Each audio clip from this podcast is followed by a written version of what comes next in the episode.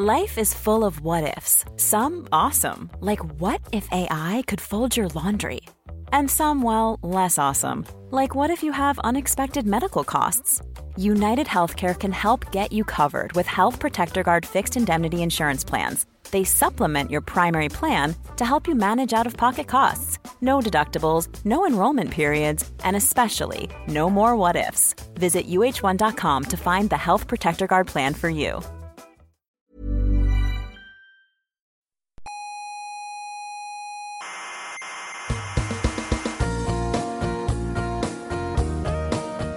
Aquí comienza Coffee Break, la tertulia semanal de la actualidad científica. Yo cuando oigo hablar de ciencia, ¿Sí? me, me excito ¿Se excita? sexualmente. Ajá. O sea que empiece esto ya porque ¿Por qué qué?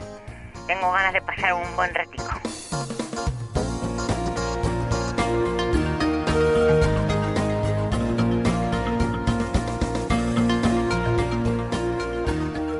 Saludos terrícolas y otras criaturas cientófilas de la galaxia.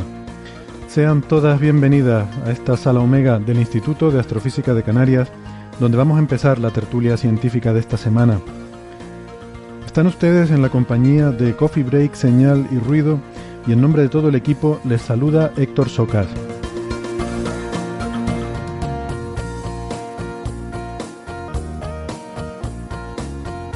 Hoy estoy nervioso. ¿Por qué?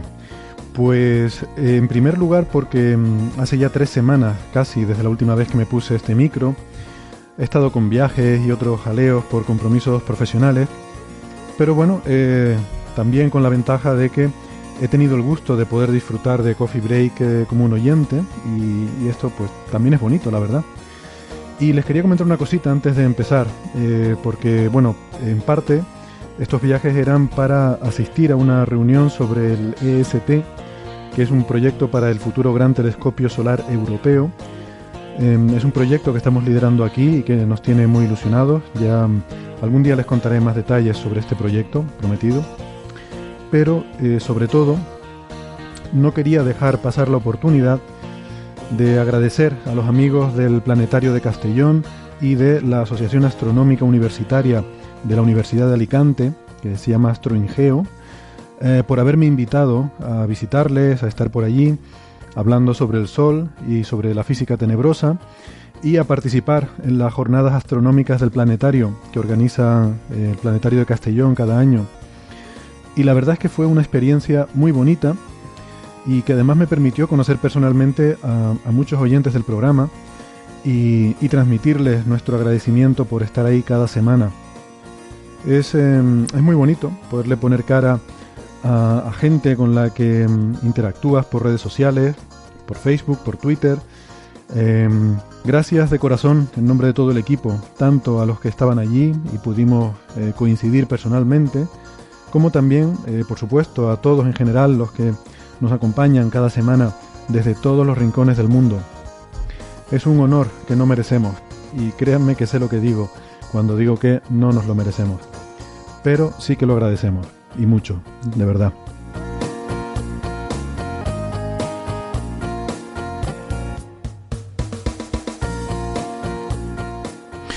Y eh, estoy nervioso también por otro motivo, porque hoy tendremos un programa muy especial. Eh, vamos a hacer una colaboración que, que me hace mucha ilusión, lo que se llama un crossover, eh, con los chicos de nuestro podcast hermano, Radio Skylab. Y para quienes no lo conozcan, que supongo que serán pocos, porque eh, seguro que ya todos nuestros oyentes escuchan también Radio Skylab, eh, los que no, pues eso que se pierden, porque se trata de eh, un maravilloso programa de divulgación científica, centrado sobre todo en la astronáutica y en las ciencias del espacio, y que casualmente se hace también aquí en Canarias, en este caso desde la isla vecina de Gran Canaria. Um, lo hacen cuatro grandes de la divulgación científica, Víctor Ruiz, Daniel Marín, Víctor Manchado y Cavi Pasos. Eh, al contrario que nosotros, ellos sí son grandes comunicadores, eh, ya eran muy conocidos en el mundillo por eh, sus blogs, con, mucha información siempre de, de, las últimas noticias, y ahora recientemente han empezado a utilizar también esta plataforma del podcast como, como un medio de dar a conocer la ciencia que ellos, que ellos divulgan. la verdad es que estando tan cerca y conociéndonos desde hace tanto tiempo, pues, pues mucho habíamos tardado en hacer esta, esta colaboración, y que también nos lo estaban pidiendo mm, muchos oyentes, en algunos casos ya con cierta insistencia. Y bueno, les puedo comentar que es algo que teníamos apalabrado desde hace ya tiempo, pero bueno, estas cosas de la vida, ¿no? Que lo vas dejando, mm, no puedo, a ver qué tal la semana que viene, y así se nos había ido la cosa, se nos había ido yendo en el tiempo y... Pero bueno, hoy ya vamos a cumplir por fin con ese compromiso.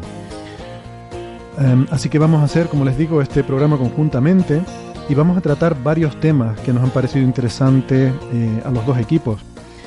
Hablaremos sobre 2001 y 2010, claro que sí, a ver si resolvemos de una vez esa agria polémica que venimos manteniendo Víctor Ruiz y un servidor. Eh, les advierto que esto se puede poner feo, vamos a ver.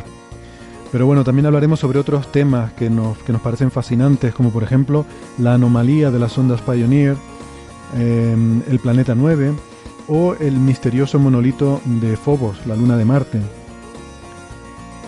Pero antes de todo esto, eh, les recuerdo que nos pueden escuchar en iVoox y en iTunes y que si les gusta el programa se pueden suscribir para tener siempre los últimos episodios disponibles en, en sus dispositivos eh, portátiles.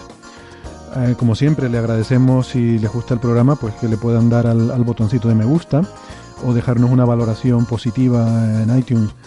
Y mm, ya saben que cualquier duda que tengan sobre cualquier aspecto del programa, cómo pueden escucharnos, cómo pueden suscribirse, etcétera, pueden consultar toda la información en nuestra página web. Ahí hemos puesto toda la información sobre nuestro programa. La web es señalirruido.com. Repito, señalirruido.com. Em, en Canarias nos pueden escuchar en la radio, en las emisoras Icodendaute Radio, Radio El Día, Radio ECA y Ondas Yaiza y en Argentina estamos en la emisora FM 99.9 de Mar del Plata. Y ahora ya, sin más preámbulos, si están listos, ustedes y nosotros, vamos a empezar ya con este programa especial.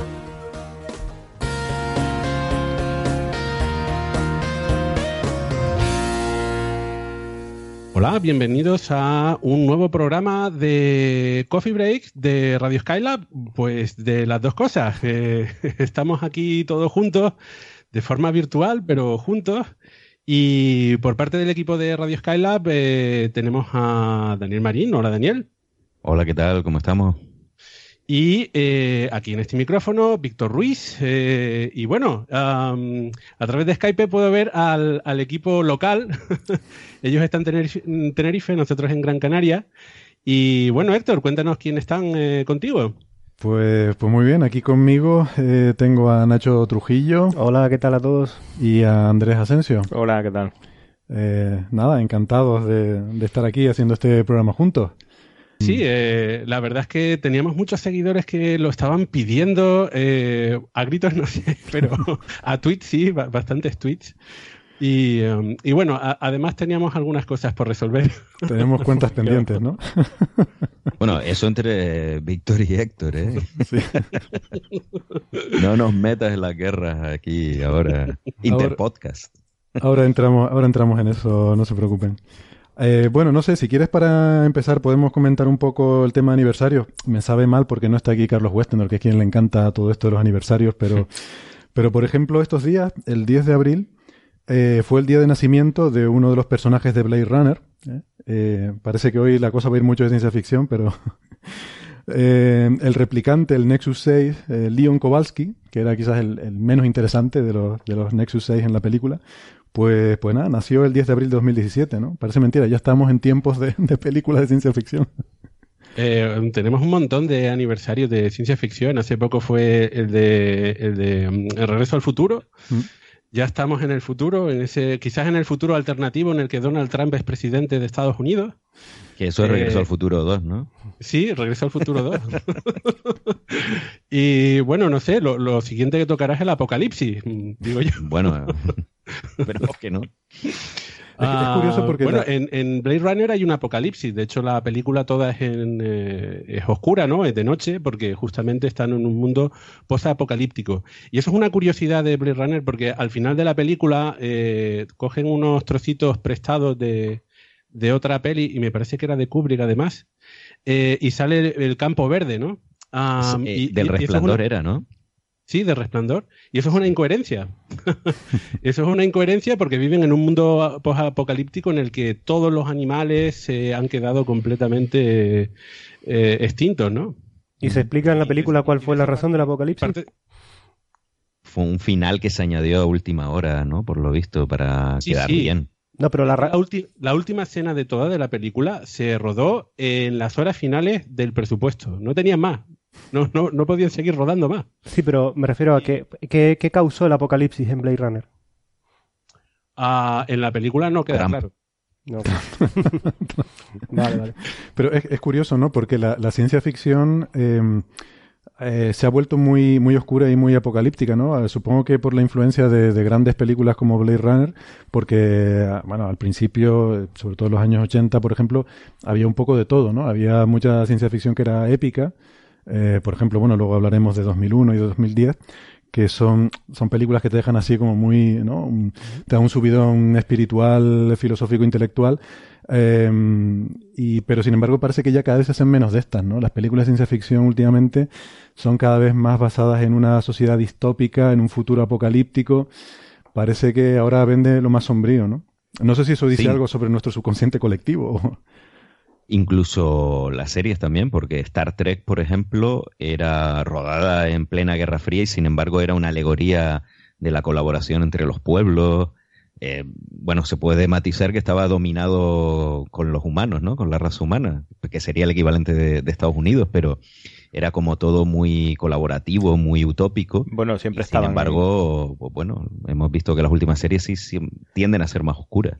Pero yo, yo no sé, siempre me da la impresión, en Star Trek siempre estaban en guerra, o sea, siempre había una guerra, ¿no? Es, verdad que había una federación y tal, pero... Es como eh, Star Trek era algo así como, lo, como se veía en los Estados Unidos, ¿no? Eh, pero a nivel de toda la raza humana, mm. que eh, expandían, en este caso no la democracia, sino el conocimiento y el afán por la exploración, pero claro, había gente que no se dejaba explorar, pues los Klingon, los Klingon en Star Trek no son una alegoría de los rusos.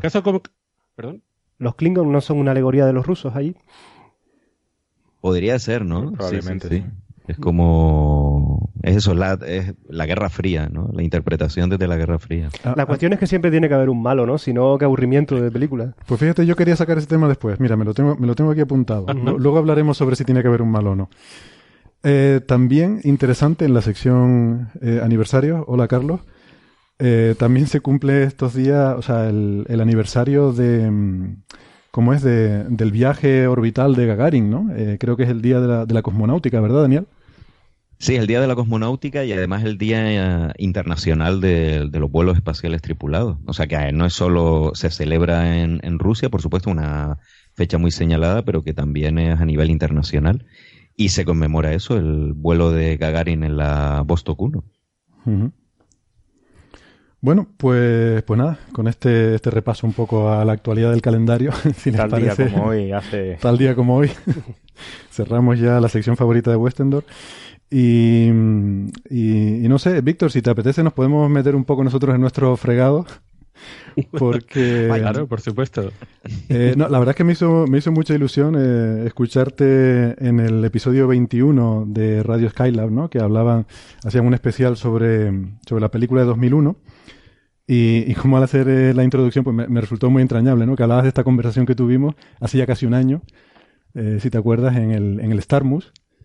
Eh, es curioso porque el Starmus no solamente es un, pistoletazo de salida para bueno una serie de conversaciones que, tuvimos nosotros, sino incluso para, para, el propio Radio Skylab. Por allí coincidí con Víctor Manchado y compartimos toda esa semana fantástica, nos lo pasamos genial. Eh, con tantos premios Nobel, tantos astrofísicos, tanta gente hablándonos de cosas interesantes y nos puso las pilas con, el tema de la divulgación eh, que yo tenía un poquitín abandonada. Y a la vuelta quedamos, a la vuelta de esa, ah, de esa semanita quedamos con, con Daniel y con, y con eh, Cavi Pasos y tomándonos unas cervecillas, pues de ahí surgió la idea de, de Radio Skylab. Pero no me olvido de la conversación que, eh, también tuvimos sobre, sobre películas y sobre gustos de películas. Es que eres rencoroso, ¿eh? No olvida. Nunca olvida. Bueno, pues nada, por, por poner... Fue, interesante. ¿eh? Estuvo, estuvo muy bien y la verdad es que ha sido muy interesante también los debates que hemos tenido. Yo creo que en redes sociales hemos calentado un poco el ambiente con, con este asunto, ¿no? Eh, a mí se me ocurrió decir, eh, yo, yo soy raro en muchos aspectos, lo reconozco, y, no se me ocurrió sino soltarle ahí, espetarle a Víctor, eh, así sin, sin mayor preámbulo, que a mí me había gustado más la película de 2010 que la de 2001, ¿no? Y... Eso está grabado, además. recuerda, recuerda que cuando eh, nos saludaste para, para, uno de los programas de Radio Skylab, eh, también nos enviaste un mensajito ahí sobre, para ponerlo al final, ¿no? De, sí, de toma falsa, sobre 2010. Así que eso queda grabado. Está grabado, efectivamente, ¿no? Y sí, sí, bueno, ahí dando un poco de, de cancha, ¿no? Al, al, juego este. Pero, pero no, debo decir que sí. Lo que pasa es que, claro, solo se ha contado, lo que ha aparecido en, en los medios es solo una parte de la historia, ¿no? Eh, me gustaría contar la otra parte, que es que también, eh, o sea, 2001 me parece una película buenísima, lo que pasa es que a mí personalmente me gustó más 2010. Entiendo que es una, una posición muy minoritaria, y que esto no lo comparte nadie en el mundo y, y está bien, es como Yo debe lo ser. comparto. Yo también ah, lo comparto. ¿Sí? No. sí. Somos gente muy o sea, rara. yo de hecho prefiero cualquier película antes que 2001. Sí, es decir, la, la, es decir, no, esto es un tema... Bien, estoy bien acompañado. Yo sabía que hoy había traído... Estamos hablando, es que claro, creo que para... Se, se me imagino solo, que los, solo, los, eh. los, oyentes de conocen bien tanto 2001 como 2010. Eh, si no, pues alerta spoiler, pero deberían haberlas visto ya. Eh, si lo que se estamos debatiendo es sobre películas, ¿no? No sobre obras de arte, o, el arte como algo en general, ¿no? Eh, yo creo que como película, ¿no? Como algo que tú ves... Eh, por ejemplo, voy a poner un ejemplo. El otro día ustedes debatían en, en, en Radio Skylab con todo detalle eh, 2001, ¿no? La destripaban a fondo y la verdad que está llena de cosas interesantes la, la película 2001. Pero si tú vas al cine y no entiendes lo que estás viendo, o sea, si el, eh, porque te hace falta haberte leído un libro o porque te hace falta haber buceado tanto, creo que como película no consigue eh, transmitirte el mensaje. O sea, no creo que sea una buena película en ese sentido. Para mí una buena película es autosuficiente, ¿no? Es que ese... yo, eh, sí, esa es la matización que yo quería hacer. O sea, yo, yo quería decir que el libro me encantó. O sea, el, sí. el libro 2001 me parece una maravilla. O sea, para mí es pro puede ser la mejor novela que he leído nunca. Puede ser. Tendría que pensarlo ahí un poco, decidir entre Señor de los Anillos, 2001, alguna más, ¿no? Ah, me encantó. Entonces, la historia, la historia que se cuenta en 2001 a mí me encanta, ¿no? Y por supuesto, recomendamos a nuestros oyentes que no hayan escuchado ese episodio 21 de Radio Skylab, que lo escuchen, es maravilloso y hacen una, eh, un análisis en profundidad de 2001. Y además me gustó mucho que usan como excusa la película para luego eh, meterse a debatir temas científicos, ¿no? Que, que... Un gran programa, sí. Sí. Entonces, eh, o sea, me encanta la historia de 2001 y tal, ¿no? Y el, el libro me parece pero... maravilloso. ¿Perdona? Que ahora viene el pero, ¿no? Claro, el pero, efectivamente. Yo estoy con Nacho, ¿no? Yo, eh, si tú ves la película de 2001 sin haber leído el libro, yo creo que no se entiende nada. Y para mí eso es, es un problema. Entonces, dicho todo esto, eh, que es lo que quería matizar, eh, muchos oyentes me, me, van a poner a caer de un burro y, y a Nacho también y a Andrés y, y, no sé si a Dani. Puedo hacer porque, solo un inciso de claro, cuál es mi opinión sobre... O sea, yo creo que 2001 fue una película para, digamos, para que Kubrick se luciera visualmente. Es una película, digamos, es una pieza de arte, ¿no? Y la justificación de haberla, o sea, podía haberla basado en, la, en el libro de Arthur C. Clarke como haberla basado en un trozo de papel que había por ahí escrito, ¿no? O sea, él lo que estaba pretendiendo era hacer arte, ¿no? O sea, hacer una película. Y, y, y, y, bueno, está muy bien a nivel artístico, pero después a mí nunca me ha, nunca me ha, gustado, ¿no? Demasiado. Me parece Tengo muy naif en muchas cosa. cosas, ¿no? Eh, aprovechando que Víctor está, no está aquí al lado. sí, yo estoy empezando a ver cómo el Skype eh, atraviesa la pantalla y llega a nosotros. ¿eh? Estamos... Es, es, posible porque se está poniendo nervioso sí, sí, aquí, Víctor. Pero, a ver, claro, yo 2001 cuando la vi por primera vez era muy pequeño, no entendía absolutamente nada y me pareció un tostón. Y sin embargo, 2010 recuerdo de ir a, a verla al cine y todo y me encantó Em, porque claro, la entendía. Yo digo, esto sí se entiende, no es como 2001 que no había entendido nada. Era muy alegórico y incluso, bueno, de pequeño pues uno entiende cosillas, lo de los monos, el monolito, vale. Pero por ejemplo, el final sí que se me escapó por completo. Y 2010 se entendía muy bien y era una buena película de aventura. Claro, ahora de adulto, pues me doy cuenta que sí, 2001 es una gran película y 2010 es una gran película de aventura. Son cosas distintas, ¿no? Son distintas. Eh, y eso, aprovecho sobre todo, y ustedes tienen suerte también, que Víctor está en nuestro... ahora me toca a mí, ¿no? Muy nervioso. No, no, no, cuélgale.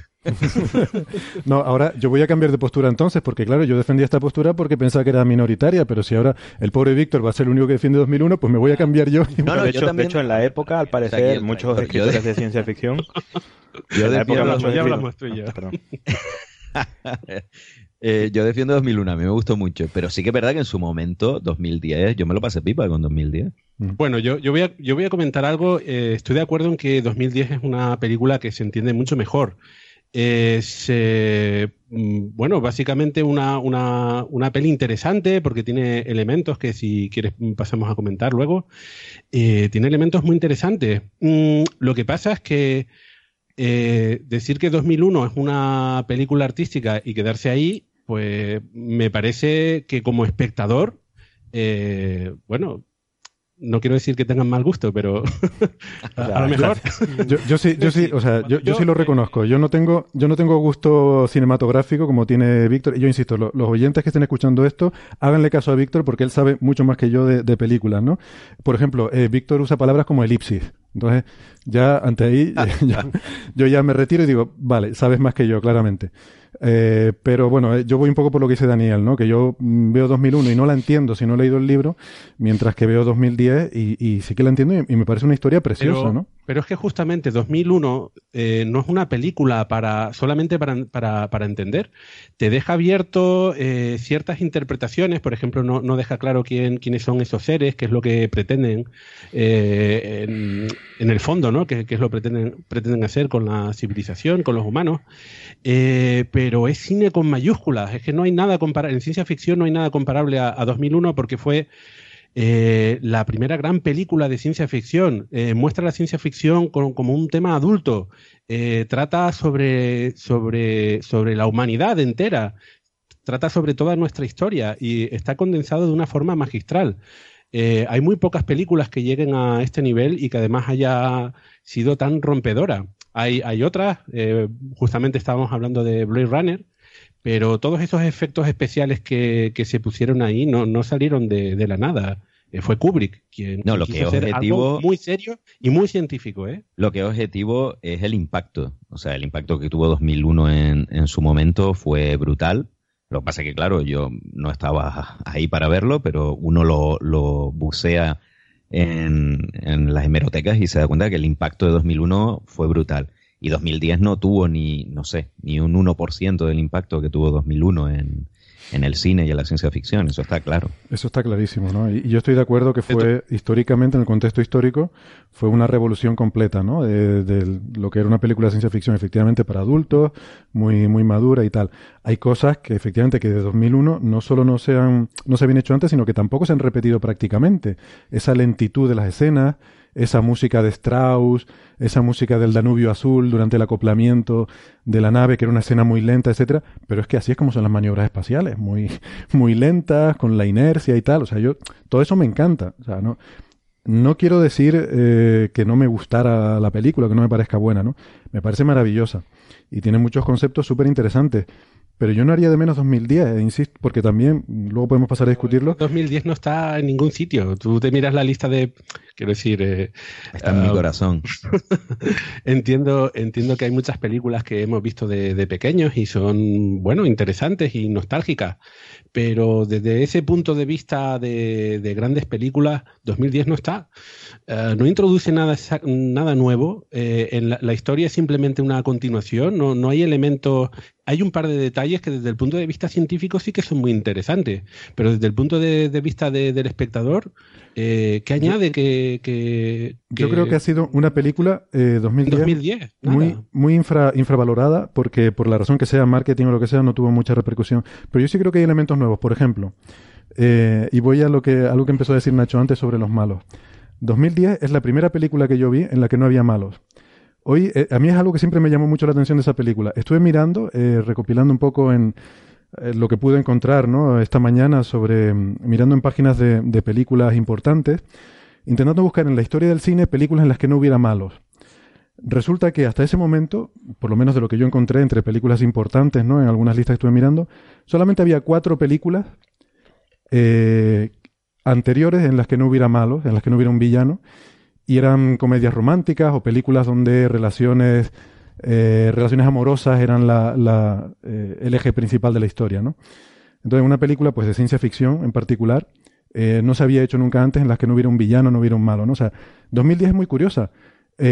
no hay, o sea, ni siquiera ningún personaje que puedas decir tú algo de maldad. Es que incluso en 2001 hay un ordenador, una inteligencia artificial malvada, que es la que tal. Pero es que el propio HAL se redime en 2010 te explican por qué había actuado así y resulta siendo un personaje, un personaje entrañable en 2010, el de Hal, ¿no?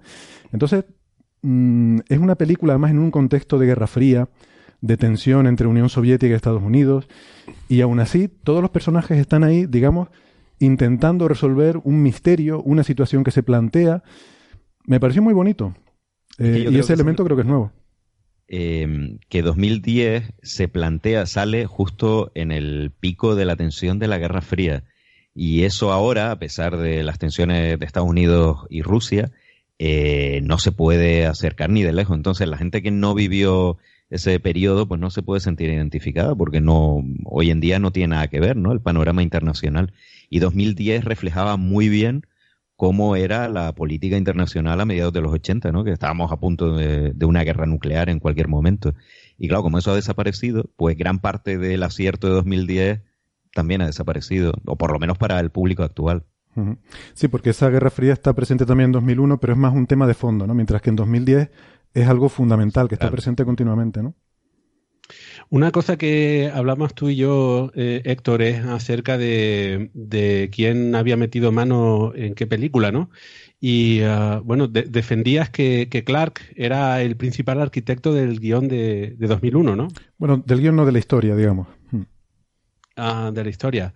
Bueno, a, mí me parece que no, y una prueba es que justamente 2001 deja, ah, deja mucho espacio para, para la interpretación mientras que en la ciencia ficción clásica lo importante siempre es la, explicación. Y en ese sentido, 2010 eh, es una película de ciencia ficción bastante clásica. Eh, los personajes eh, están al servicio de, la historia y la historia que se plantea ahí es perfectamente comprensible. No, no hay simbolismo, no hay grandes elipsis.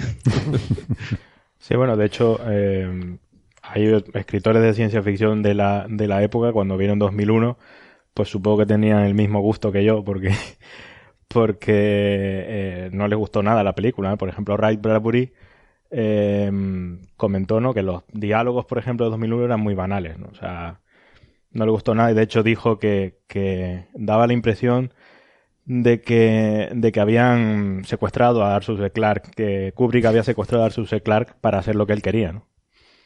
O sea que bueno, no soy el único que tenía mal gusto, ¿no? Ya, pero ahí sí, sí, eso es cierto, ¿no? Pero también es cierto que es una película con muy pocos personajes, ¿no? Y los diálogos efectivamente son una cosa muy... Son muy básicos. Muy básicos y... De hecho, esto lo decían ustedes en Radio Skylab, ¿no? Y me pareció muy interesante ese comentario, que en, 2001 realmente el personaje más, eh, digamos, más interesante desde un punto de vista emocional, de profundidad, humano, era, era el ordenador HAL, ¿no? Mm más que los astronautas que estaban ahí un poco, eran casi maniquíes, ¿no? De hecho, de hecho demuestra un poco eh, algo que yo creo que incluso, o sea, ahora mismo está más en la línea de lo que puede ser la ciencia ficción, ¿no? Que es eh, este, el caso este de la singularidad en el cual la inteligencia artificial empieza a, a, saber dónde está, ¿no? O sea, qué es lo que hay alrededor, aprender eh, por sí sola. Y, y a mí eso me parece mucho mejor que cualquier otra el resto de la película, ¿no? O sea, el hecho de que haya una inteligencia artificial que sea capaz de ser eh, sensible de sí mismo, ¿no? y, darse cuenta de cosas es algo que, bueno, tampoco, o sea, tal como van las cosas, a lo mejor no estamos demasiado lejos de que ocurra eso, ¿no? Eh, Daniel, eh, hay una, hay un, dejamos muchos temas eh, interesantes por hablar con, respecto a, 2001. No será por tiempo. no, bueno, sí, también, porque si no nos pegamos cuatro horas o cinco con toda la peli. Si me dejan a mí, además, qué peligro. Entonces, no, pero em, de, 2010 sí que hay un, tema bastante interesante que es este de, la Guerra Fría, de las relaciones entre los, estadounidenses y los soviéticos. Y a mí me llama particularmente la atención es que en el eh, antes de ese pico que tú ponías en finales de los 70, 80 de, la Guerra Fría, eh, ya habían eh, misiones espaciales en las que colaboraban los soviéticos y los estadounidenses. Por ejemplo, el apoyo Apolo Soyuz no, pero eso fue una cosa puntual. Flash. En el 75, sí. y, pero, claro, pero una cosa interesante de precisamente 2010 es que eh, los soviéticos, los rusos, que digamos son los malos, eh, pero como dice Héctor, efectivamente luego al final no son los malos, pero sobre todo que se les trata de igual a igual. Es decir, están en el mismo plano que los norteamericanos, ¿no? que los estadounidenses. Eso hoy en día en una película de Hollywood sería prácticamente imposible. Exactamente, los soviéticos no son los malos. De hecho, al principio, o sea, hay un poco... A mí me gusta mucho una cosa. La primera escena de la película de 2010 va un político científico muy importante soviético, no queda claro quién es, pero se ve que es alguien muy importante, va a visitar a, Haywood Floyd en Estados Unidos a, a, intentar convencerlo de que le ayude a hacer esta misión conjunta, ¿no? En esa conversación, el estadounidense parece más testarudo y más reticente a la colaboración y el soviético parece más razonable. Es más, eh, Floyd le dice que él no cree que sea capaz de convencer a su gente para hacer una misión conjunta, mientras que el soviético sí que tenía ya el apoyo de sus superiores para hacer una misión conjunta, dando a entender que en las altas esferas los soviéticos eran como más razonables y más abiertos que los estadounidenses, lo cual en una película estadounidense yo creo que eso no se ha visto jamás ni se volverá a ver. Luego, sí que es cierto que a lo largo del desarrollo de la historia eh, sí que parece pues que el protagonista Floyd es un poquito más razonable que la, que la comandante rusa o soviética, aunque sí que al final, bueno, pues eh, se ponen de acuerdo, ¿no? Y, y consiguen, bueno, pues tiene un poco ese ese final bonito, ¿no? Eh, que, que, te, que te da ese subidón, ¿no? De cómo, pues, la representa cómo la humanidad es capaz de... Yo creo que sí que tiene algo de simbolismo, Víctor. Eh, tiene ese final, ¿no? Que para mí simboliza cómo la humanidad es capaz de ponerse de acuerdo para, para sobrevivir y para resolver un problema muy grande que tenían planteado. Eso sí que, eh, em, esa parte sí que fue premonitoria, eh, en el sentido de que durante los años 80 sí que había muchos científicos que estaban intentando colaborar con los soviéticos, ¿no? Eh, entendían que la Guerra Fría era un perjuicio que se estaba causando a, todo, a toda la humanidad por completo, que podíamos desaparecer. Carl Sagan, por ejemplo, colaboró desde los años 60 con científicos soviéticos y justamente Carl Sagan propuso eh, hacer eh, programas mm, de colaboración con, los soviéticos en el, tema espacial. Se propuso una misión a, Marte, que al final no sucedió, pero fíjate cómo cuando cayó el muro de, Berlín y cayó la Unión Soviética, eh, mm, a los pocos años, unos cuantos años después, hacen caer la Mir, pero eh, hay un proyecto conjunto entre eh, Europa, entre Estados Unidos y entre Rusia, que es esa gran estación espacial que tenemos en estos momentos, donde efectivamente conviven los, rusos, los europeos, eh, los estadounidenses, y simboliza, es más allá de ese símbolo ¿no? que aparece, en la película, ¿no? sino es lo que preconiza la, la película se hace realidad en la Estación Espacial Internacional. Aunque en el caso de la ISS eh, es también por necesidades mutuas, no, no tanto por algo romántico, pero bueno. El proyecto político del que parte la Estación Espacial Internacional es un proyecto de colaboración entre ambos antiguos bloques. Sí, de hecho, no, no, por supuesto, pero claro, también parte porque sin los rusos a mediados de los 90, si los rusos, los americanos no podían haber sacado adelante su estación espacial, que se hubiese cancelado por completo, y Rusia no podía sacar adelante la Mir 2. Entonces, hay una necesidad mutua. Sin, sin esa colaboración mutua, no, hubiese, no se hubiese lanzado ni la Mir 2 ni la estación Freedom. Entonces, es verdad que estaba ese espíritu de cooperación, por supuesto, después de la caída de la Unión Soviética, pero también había, había mucho interés. Había necesidad. Claro, pero lo que digo, en, 2010 es que es por necesidad todo esto. O sea, al final claro, Estados Unidos acepta esa misión conjunta porque, bueno, descubren que había esa anomalía en la órbita de la Discovery que iba a hacer que se estrellara, los, rusos, los soviéticos iban a llegar antes y ellos tenían la necesidad de ir con ellos y al final tienen que colaborar porque si no era la única forma de, de, salir vivos de allí, ¿no? Es algo parecido en, no recuerdo exactamente, me parece que es en el Marciano, ¿no? Donde no es una guerra fría con respecto a los chinos, ¿no? Pero, pero también eh, los norteamericanos deciden pedirle ayuda a los chinos porque tienen el único cohete que puede poner esa fue una cosa que me gustó mucho también el marciano, ¿no? Cómo se busca la ayuda de, de los chinos también para, para, intentar resolver ese problema. Yo en cambio lo vi como un guiño a la, a ¿cómo se llama? A lo, al mercado chino, ¿no? Para vender la película allí. no, porque esto, esto, estaba en el libro, ¿eh? En las dos cosas. No, no, pero esto, esto venía del libro. O sea, el marciano sí que está basado en una novela que fue una cosa que hizo este hombre y lo colgó en Amazon para que la gente lo, se lo bajara por dos dólares. de hecho, creo que fue al revés, ¿no? Me parece que en el libro son los chinos quienes se ofrecen a, la, a NASA eh, porque en principio su, su, cohete es un proyecto secreto, ¿no? Nadie lo conoce. No, en la película es igual también. Está peor ah. explicado, pero sí, también los chinos se lo ofrecen. es lo mismo, es lo mismo. Mm. Mm. para los que hayan visto 2010, eh, spoilers, eh, quería preguntarles sobre el evento, ahí que tengo astrofísicos, quería preguntarles sobre el evento final que hay en, en, la película, ¿no? Mm. Ah, porque quizás, bueno, es el Summon, muy, muy, interesante, sobre todo para la gente que le gusta la astronomía ocurre un evento muy especial. Mm. Y de repente vemos como en Júpiter empieza a aparecer una especie de agujero negro, para la gente que no entienda muy bien, ¿no? Eh, visto por telescopio son monolitos que van apareciendo por ahí, y de repente eh, Júpiter, que es un planeta, el planeta más grande del sistema solar, se convierte en una estrella, eh, entonces les pregunto, ¿esto sería posible? Eh, eh, ¿Qué es lo que diferencia a, un planeta de, una estrella? ¿Qué es lo que hay que hacer para convertir un, planeta en una estrella? Bueno, eso está en la película está no se explica demasiado, ¿no? Se, da a entender que efectivamente los monolitos al final, ustedes ya lo comentaban en, en, en el episodio 21 de Radio Skylab, eh, ese monolito es una especie de puerta dimensional, ¿no? Que conecta eh, dos lugares muy remotos del espacio. Y de alguna manera por ahí eh, lo, que, lo que pasa es que por esa puerta dimensional empiezan a aparecer un gran enjambre de otros monolitos que se supone, ¿no? lo que hay, hay, algo de simbolismo ahí también, yo entiendo, que lo que hacen es em, que van a aportar masa a Júpiter, ¿no? claro, los detalles no, no están claros. Se supone que esos monolitos que están entrando eh, pues se meten en el planeta, aumentan su masa hasta llegar al punto de que supera el límite de masa en el cual Júpiter se quedó relativamente cerca de ser una estrella, ¿no? Es un planeta muy grande eh, bueno, y lo hacen de forma que no perturban el sistema solar y no se cargan la vida en la Tierra, ¿no? Claro, son los milagrosos. Magia extraterrestre.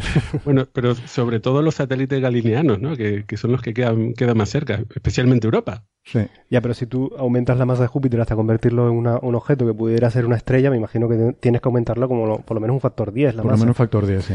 Entonces, eh, en una nana roja o algo así. A ver, el, el, objeto, un objeto que puede llegar a fusionar eh, serían las enanas eh, marrones. Y las enanas marrones tienen que tener 13 masas de Júpiter. Eh, que es lo que diferencia un planeta de, de una enana marrón. hay otros objetos un poco más masivos que las enanas marrones, que ya son pequeñas estrellas, ¿no? Más o menos, ¿en qué límite anda eso? Supongo que es como, estamos hablando de la enana, como enanas rojas, ¿no? Como el sistema Trappist. Sí. Por eso Justamente por ahí, ahí, quería llegar. Sí, pero si tú pones eh, uno, si, si tú pones algo en la órbita de Júpiter que tiene 100 veces más masa que la masa de Júpiter, me imagino que eso provocará tal caos en el sistema solar que no solo Europa, los satélites galileanos podrían sufrir consecuencias, sino que incluso los planetas interiores, ¿no? Sí, y el propio Sol, seguramente. Eh, bueno, el sol, de momento el Sol sale de, su centro de masa, porque habría un nuevo centro de masa que a lo mejor está en la órbita de Mercurio o algo de eso, no sé. Depende de la masa del otro. Con lo cual, imagínate el caos que se generaría Así que los amigos de los monolitos realmente eran los malos, por fin los hemos descubierto. Sería un cielo mucho más bonito, la verdad, que el que tenemos ahora, con un solo punto amarillo. No, cállate, cállate, que ya, ya es un coñazo conseguir tiempo oscuro en los telescopios, como para encima poner dos eh, soles. sí, porque eso yo creo que es la peor consecuencia de la película, que se cargan el, el cielo nocturno por completo. ¿eh? Se acaba la astronomía. Pues tendríamos estamos en un sistema binario, se acabó ahí a ver, a ver, entonces, eh, lo que hacen al final de 2010 es convertir a Júpiter, entendemos que en una nana roja, algo así. Sí, pero, yo, estoy recordando... Cuando veo la película no interpreta, o sea, eh, claro, la interpretación física más lógica es que aumenten la masa, ¿no?, de Júpiter. Pero como son extraterrestres y si total van a traer la masa por un portal dimensional, a lo mejor consiguen simplemente por magia alienígena usando comprimir Júpiter, porque al fin y al cabo se ve que el planeta se comprime, ¿no? Sí, da la impresión, la imagen es como que se comprime, sí. Lo comprime Y pero si lo comprimes, Daniel, le tienes que... Pero magia, pero brilla. Si lo comprimes... Claro, alcanza una temperatura y la densidad para la fusión, magia alienígena. Ya, pero para comprimirlo necesitas masa, porque necesitas gravedad para comprimirlo. Claro, claro, pero si esta gente, eh, bueno, esta gente, estos alienígenas traen la, pueden traer la masa de otro sitio por un portal dimensional, pues yo qué sé. pero esto en la novela no sé si lo explican, no lo sé. Sí, esa parte quizás es poco científica, ¿no? Porque de hecho, incluso efectivamente, lo lógico sería asumir que es una enana roja, pero yo recuerdo ahora que las imágenes que ponen de esa nueva estrella que nace es blanca. Una enana roja sería roja. O sea, la mayor parte de su emisión sería en el infrarrojo. A lo mejor es que las, todavía no estaban ni siquiera. Estamos hablando de los 80, ¿no? 84, creo que es la película, ¿no? Bueno, no sé qué, qué tipo. O sea, las enanas marrones se descubren después. Las marrones se descubrieron después. Se descubrieron después, pero ya estaban predichas teóricamente. No, no, creo que fuera una enana marrón porque se veía que brillaba en el visible. De que sea una eh, enana roja me interesa porque justamente lo que citaba Nacho, ¿no? Eh, ahora conocemos un pequeño sistema planetario, el, el, TRAPPIST 1, que está compuesto por una enana roja y siete, al menos siete planetitas de tipo terrestre a su alrededor. Y, eh, y, que además las dimensiones de ese sistema planetario es comparable al de Júpiter y su corte de, satélites eh, que tiene alrededor. Entonces, bueno, parece que 2010 no estaba demasiado lejos de lo que sería posible, pero si fuese una nana roja, eh, claro, a nosotros en la Tierra nos, nos crearían el problema de las potentes emisiones eh, de, rayos X que tendrían las enanas rojas, ¿no? Entonces... Pero yo insisto en que ese creo que sería el menor de los problemas, que las órbitas de los planetas se... Las órbitas, las órbitas, ¿no? Sí, claro, ya ten en cuenta que si cambias el centro de masa del sistema solar, de repente, porque además eso es un proceso casi instantáneo el que, en el que lo hacen ellos, los planetas, eh, sus órbitas eh, se ven completamente afectadas. Sí, pero las órbitas, se, te, o sea, los planetas se te salen volando en escala, yo que sé, millones de años, por ejemplo, ¿no? Digamos, tú desestabilizas un sistema planetario eh, añadiendo un elemento externo, pues lo lógico es que a lo largo, en escalas de millones de años se desestabilicen. ¿Por qué, millones de años automáticamente? Claro, es un proceso instantáneo. porque instantáneo tienes una dinámica completamente diferente y en, una rotación, en una traslación completa de cada planeta, eh, sus fuerzas son completamente diferentes. ¿no?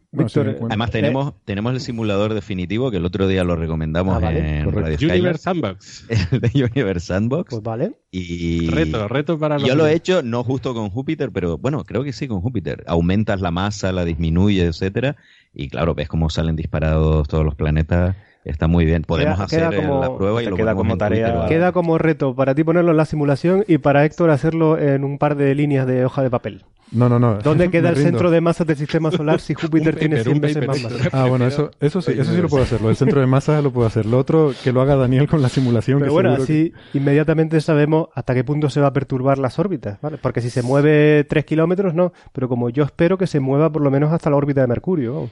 Sí, bueno, yo no creo que tanto, pero sí, efectivamente, esa parte está claro que no está, no está bien tratada. Salvo que, como dice Daniel, invoquemos a la magia alienígena y digamos, no, no aumenta más masa, sino que con la misma masa que tiene, de alguna forma, le implosiona el núcleo de alguna manera que aquello empieza a brillar. Una tecnología. A mí, acláreme si 2010 es una película de ciencia ficción o de fantasía. Sí, sí, sí. No, ahí, ahí te doy la razón, vale, es un poco... Pero bueno, a ver, que el final, el final de 2001 también es bastante fantástico, ¿eh, Víctor? Pero casi no hay películas de ciencia ficción que no, que no contengan elementos fantásticos. Hombre, El Marciano, por ejemplo, estamos hablando ahí, me gustó mucho por eso, pero todo muy realista, ¿no? Bueno, bastante, sí, sí. Sí, tiene en, en diferentes, eh, digamos, podemos decirlo, en diferentes niveles, ¿no? Pero sí, es, un, es, un, es, un, continuo, una línea continua entre ciencia ficción y fantasía. No, hay, un límite claro. Mm. De hecho, se puede llegar a, afirmar que, que, la ciencia ficción es un subgénero de la fantasía. Mm. Tiene, tiene rasgos, por ejemplo, ya poniéndome un poco cínico, ¿no? Pero, por ejemplo, en otras películas que se han hecho sobre Marte, cuando eh, películas a lo mejor de hace 10, 15 años, cuando se le pide al becario de turno que va en la nave, haz una simulación y en cuatro líneas de código te hace una animación 3D de la cueva volcánica que han descubierto. Mm. Eso sí que es fantasía. Que por cierto, otro fallo de 2010 es que si efectivamente es una enana roja, o bueno, da igual, es, una, es algo que brilla, ¿no? Un fusor ahí o lo que sea. Eh, Europa se quedaría fuera de la zona habitable. Y se supone que el objetivo de todo esto, Bueno, a no ser que, claro, como tiene más masa, entonces si sale disparado, la órbita se, es mayor, pero en teoría quedaría fuera de la zona habitable, nos cargamos Europa también. Bueno, la simbología que se ve al final es como que mm, esa estrella eh, calienta la superficie de Europa, que pasa de ser una superficie helada, se ven unas plantas allí, ¿no? Como que están apareciendo unas plantas mm. y tal. Se derrite todo y se queda un planeta habitable. Sí. Por cierto, Daniel, eh, el final de 2010 dicen una frase Ah, muy conocida que estos dos mundos, eh, estos son vuestros, excepto Europa. Eh, no intenten aterrizar ahí. Eh, ¿Qué ha pasado con las misiones? Porque ha habido noticias recientes, ¿no? ¿Qué ha pasado con las misiones que se dirigen a, Europa, a esta luna de Júpiter? Bueno, aprobada solo había uno, que era, y de milagro, que es Europa Clipper, y esa sigue adelante. Esa sigue adelante. ¿El Europa Lander? Europa Lander surgió el año pasado como una obligación del Congreso de Estados Unidos hacia la NASA, que le obligó a aterrizar en Europa, violando lo que nos estaban diciendo los alienígenas, los, los monolitos. Y no ha sido aprobada, pero tampoco ha sido cancelada porque no había sido aprobada previamente, con lo cual pues está en ese limbo de las misiones que si tienen a bien darle más dinero en los próximos años o meses, pues bien, y si no, pues nada. Con los extraterrestres no se juega. Que ahí, ahí ha habido una cierta confusión en los medios de comunicación, me parece a mí, porque yo vi muchas noticias que titulaban que Trump se había cargado la misión a Europa. Pero sí, se habían confundido Europa Lander con, Europa Clipper. Claro, pero claro que Europa Lander no ha sido aprobada, es un, es un estudio preliminar. Entonces, lo que se esperaba es que este año se diera más dinero en el presupuesto de la NASA para seguir desarrollando la misión y no se ha dado ni, ni un dólar. Pero claro, como tampoco había sido aprobada, pues no significa nada. De hecho, es una misión del año pasado, o sea, salió de la nada el año pasado. Y es una misión muy ambiciosa y bastante, científicamente también bastante difícil de justificar, porque si no hay, eh, si no va Europa Clipper primero y e investiga cuáles son los sitios interesantes donde se puede aterrizar o qué es lo que, cuál es la, la instrumentación científica adecuada para esa sonda, pues un poquito difícil de justificar, pero bueno. Hay que tener una misión exploratoria primero, ¿no? Em, yo hay un par de cositas más que tenía apuntadas, sobre todo mientras escuchaba el, programa eh, número 21 de ustedes hablando de 2001, que lo, lo, escucho todos con mucha atención, pero ese me, gustó particularmente. Y, y, hubo algunas discusiones interesantes sobre las interpretaciones en 2001, porque efectivamente, como tú dices, Víctor, es una película que deja muchas cosas abiertas a la interpretación, ¿no? Y a mí me chocó, por ejemplo, creo que era Daniel el que decía, ¿no? Que, que sobre qué son los monolitos. ¿eh? Y, y, me llamó mucho la atención que para Daniel son los propios extraterrestres. Yo jamás lo había visto así. O sea, para mí los monolitos eran como máquinas de los, extraterrestres. Los monolitos son los malos. Los malos, porque son negros. Primero porque son negros, quieren destruir el sistema solar y nos prohíben ir a Europa que, que forma parte del sistema solar. No, no, no, el que nos prohíbe ir a Europa es de David Bowman. Bowman. El... Bueno, pero David Bowman es un convertido, ¿no? Después de claro, claro, está dominado por los monolitos. Sí, un poco malos sí que son, ahora que lo estás Con lo cual se confirma que no hay buena película sin malos. el papel de Bowman a mí también me confunde un poco. Yo al final no sé si este tinglado que se monta en Júpiter ¿Es cosa de Bowman o es cosa de los alienígenas? Porque los alienígenas parece que vinieron aquí hace 3 millones de años, viajaron los monolitos y se fueron. Perdona, Héctor, un, comentario sobre el tema de los, de los monolitos. ¿no? Eh, la, interpretación de Daniel es posible en la película, pero no es posible en el libro. Porque en el libro se deja bastante claro que los eh, monolitos son instrumentos que utilizan los eh, extraterrestres. ¿no?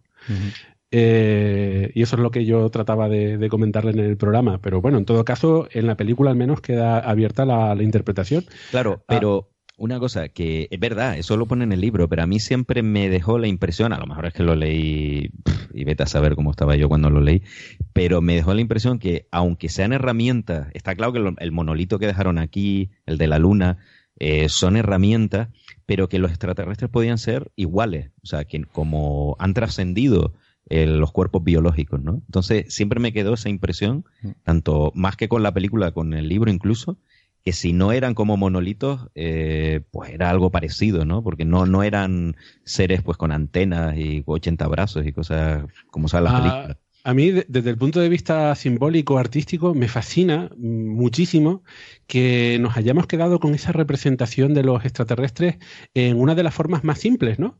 Porque eh, el, monolito es completamente negro, es, muy, es muy sencillo y, sin embargo, su presencia en la película impone muchísimo. Es un personaje más, casi se podría decir, ¿no? Es súper súper importante. A mí me sorprende que nadie haya hecho el cálculo eh, de cuánto contribuyen los monolitos negros a la materia oscura. Mira, eso es una buena teoría. ya está. Solucionó el misterio. No, puede ser, porque los monolitos sí interactúan con la luz porque la absorben, no la reflejan. Sí, es verdad, sí, es verdad. Es una de las cosas que dice, eh, además, insistentemente, no reflejan luz, la absorben toda. Absorben todo lo que cae en su superficie. Totalmente. Bueno, pero frente al fondo negro del cielo no lo veríamos, ¿no? Eh, Así que. pero es diferente a la materia oscura, porque la materia oscura es transparente. claro. Pero que. Hay, además son, son capaces de, de, cambiar el campo gravitatorio de Júpiter, así que... Claro. A mí me da la impresión además de que los monolitos son diferentes cosas. O sea, que diferentes monolitos son diferentes máquinas. O sea, que uno es una puerta dimensional, el de la Luna es un sensor que, que está ahí para detectar cuándo le da el sol y entonces mandar una señal los que entran para modificar Júpiter tienen otra función diferente. O sea, me da la impresión de que esta gente hace cosas conforme monolito porque es lo que les gusta o de alguna forma es como han aprendido a hacerlo, pero son diferentes máquinas, ¿no? Y, hasta la parte de fantasía de todo esto. bueno, es la parte de interpretación, ¿no? Porque como dice Víctor, hay cosas que no quedan claras, ¿no? Entonces cada uno, pues yo creo que puede interpretarlo, ¿no? Estoy empezando a cambiar mi opinión sobre 2010. Creo que es una mala película también. Eso no importa. Lo importante es si es mejor o peor que 2001. Ah, vale. Ese es el sistema de referencia. Un término relativo. Bueno. Otra cosa, eh, también ustedes decían que el monolito eh, que se pone en la Tierra es el que crea o el que hace que la especie humana se vuelva inteligente, ¿no? Esos homínidos de hace 3 millones de años o 4 millones de años. Yo no lo había interpretado así, yo lo había interpretado como que el, monolito estaba para buscar y fomentar eh, posibles, em, digamos, eh, algún, posible signo de inteligencia incipiente, ¿no? Entonces lo que hace el monolito, digamos, es ayudar a esa especie que parece prometedora eh, ayudarle a desarrollar sus habilidades, ¿no? Hay una escena, recuerdo en el libro, en la película no sale, en la que los homínidos empiezan a, tirarle piedras y palos al, monolito y sobre su superficie aparecen patrones, eh, creo, creo recordar que era algo así, aparecen patrones a los que ellos intentan acertarle, ¿no? Y al principio, mm, bueno, por supuesto fallan estrepitosamente, pero luego poco a poco van afinando la puntería, ¿no? La impresión que yo saqué es como que el monolito está intentando entrenar a aquellas criaturas para ayudarle. Eh, entonces no es tanto que cree la inteligencia como que le da una pequeña ventaja o le ayuda o sea, igual que un granjero no crea las papas, pero les pone a las semillas un entorno en el que pueden germinar y pueden, y pueden crecer. Eh, me, ha salido maravillosa la metáfora, ¿eh? me ha quedado bonita. Gastronomía, ¿no? Gastronomía, sí. pues ahora que lo comentas, yo creo que eso es una interpretación eh, muy curiosa porque el tema de la intervención del monolito que yo también lo interpreté así, vamos, que no, lo que yo recuerdo es que sí que le, daba la inteligencia ¿no? a nuestros antepasados, es verdad que es un poco polémico, ¿no? Porque es como, bueno, entonces somos hijos del, del monolito, mientras que, como tú dices, si realmente lo que hizo fue limitarse a ayudar, pues es, otro, es otra cosa completamente distinta, ¿no? No hay una intervención directa. Eh, bueno, la, intervención que hacen eh, depende también de la definición de inteligencia que utilicemos, ¿no? Eh, por ejemplo, si los mamíferos no son absolutamente nada inteligentes, pues efectivamente el monolito los convierte en inteligentes. Eh, pero si definimos inteligencia como algo que también es un continuo, para mí lo que hace el meteorito no es exclusivamente hacernos inteligentes, sino eso, depende de la, de la, mm, de la denominación que hagamos. Eh, lo que hace es, hacernos convertirnos en una civilización tecnológica. La naturaleza deja de ser exclusivamente naturaleza para, para convertirla en tecnología. Empiezan a utilizar eh, lo que ven a su alrededor como, como, herramientas. Las piedras ya no son piedras exactamente, son armas. Hmm. Eh, y, y, los animales ya dejan de ser animales, son alimentos, ¿no? Que ellos pueden cazar. Sí, la cuestión es si tú piensas que esa, eh, digamos que esa simiente ya estaba en esos homínidos o si o, o, no y se la puso el meteorito, ¿no? El, monolito. Yo creo que esa sería la, la, diferencia entre las dos interpretaciones, ¿no? Eh, hay un evento en otra película que además tiene fama de ser muy mala. Hay un evento similar eh, completamente diferente, pero no del todo, que es en Prometheus. Prometheus es bueno, si vamos a hablar de Prometheus me voy. es malo. Pero el principio, el principio era prometedor. y en el, en el principio de Prometheus, y estamos hablando de los cinco primeros minutos de la película, no hay spoiler ninguno, pues eh, se ve un extraterrestre que llega a la Tierra y que este extraterrestre lo que hace es disolverse, se toma una especie de líquido, se disuelve en el agua y lo que vemos es cómo eh, se empiezan a disolver las cadenas de ADN y a replicarse. Entonces, lo que a los 5 o 10 minutos de la película, lo que uno se entera es que eh, nosotros descenderíamos de esos ingenieros o como se llamen, ¿no? y, en ese caso sí que estaría mucho más claro, no, no hay interpretación posible, ¿no? Nosotros descenderíamos directamente de, esos ah, extraterrestres. En 2001 se entiende que no, que en la Tierra pero también está abierta la interpretación. Sí, está abierto el, grado de involucración, claro.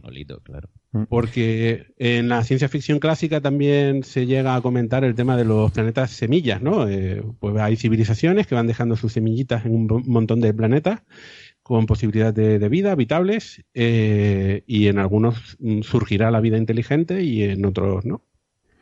Yo siempre, siempre me he preguntado en todas estas eh, civilizaciones que se dedican a tocar otras, ¿no? Em, en ciencia ficción. O sea, eh, eh, normalmente suelen ser cosas que, que, la otra civilización no entiende, ¿no? O sea, un monolito ahí puesto nadie lo entiende, ¿no? O sea, es un problema de comunicación entre las dos civilizaciones, porque si no, ¿por qué haces una cosa que es complicada para la otra civilización de entender? Eh, que después se pega años intentando entender qué es lo que pasa con esa cosa negra que está en, plantada en algún sitio. Eh, y no lo haces muy obvio, ¿no? O sea, que ellos entiendan perfectamente qué es lo que está pasando. Pero en 2001 sí que lo entendían. O sea, el monolito llegaba ahí y de alguna forma interactuaba con aquellos homínidos eh, se supone que a un nivel mental, eh, de, tal manera que pues les ponía esos ejercicios, ¿no? esos entrenamientos para que aquellos homínidos fueran, fueran ejercitando ¿no? sus habilidades incipientes. Un poco como yo lo entendía. Eh, pero claro, lo que decimos, ¿no? Queda un poco, esto sí que incluso en el libro queda muy abierto, ¿no? Esa era mi interpretación, pero puede haber otras, ¿no? Y de hecho al final de 2010 hay también otra, otra escena que es un poco el cerrar el círculo, donde se ve en Europa cuando sale el sol y se ve esas eh, esa especie de planta, se ve ahí de repente un monolito negro también en Europa y empieza a sonar la música de Strauss, ¿no? De Así habló Zaratustra, con lo cual da a entender como que está empezando de nuevo el ciclo, ¿no? Y me, me, fastidia mucho el tener la duda, porque no consigo ni siquiera llegar a mi propia interpretación de si esto lo han hecho los extraterrestres o si lo ha hecho David Bowman, que se ha convertido en una especie de semidios que adquiere los poderes. Se ha convertido en parte de los extraterrestres y a lo mejor les ha, mm, digamos, metido un poquito de prisa para que se preocupen también por, por Europa, no sé. Como que él vuelve al sistema solar que es su casa, ¿no? Y quiere... Claro. Esa es una interpretación interesante porque eh, lo que vemos al final de 2001, especialmente explicado en el libro, es que eh, efectivamente Bowman trasciende, se convierte en ese niño de las estrellas que se visualiza así como niño de las estrellas en, el cine. Eh, y en el, en el, libro nos explican que está en un nuevo estadio, eh, que ahora es capaz de viajar a través de la, de la, galaxia y se supone que ahora tiene nuevos poderes, quizás como Superman, ¿no? Ah, pero en 2010 vuelve a la Tierra y se dedica a hacer cosas, ¿no? Eh, avisar a la gente que algo como maravilloso, claro. Mm. algo maravilloso va a ocurrir. ¿Y qué es esa cosa maravillosa que va a ocurrir? Pues que en Europa entendemos, se, interpreta así, se va a crear vida, ¿no? ¿Y quién la crea? Pues la crea, la crean o bien los extraterrestres o, bien él. No, la vida ya estaba. Porque cuando llega la, sonda que manda la Leonov, eh, ¿te acuerdas? Que se ve ahí algo verde, clorofila, no sé qué, empiezan a, eh, o sea que ya había vida allí. Entonces se supone que es para lo mismo que hizo el monolito en la Tierra, proteger la vida y se supone que inteligente y fomentar la inteligencia, ¿no? Mm. La inteligencia... Yo es que no interpreto al final así de 2010, interpreto que el monolito lo que hace es eh, crear las condiciones necesarias para que surja la vida en Europa, pero que ya había vida. Ya había vida, sí, ah. es cierto. Cuando ellos pasan con la Leonov, mandan una sonda y detectan clorofila y tal, sí. sí.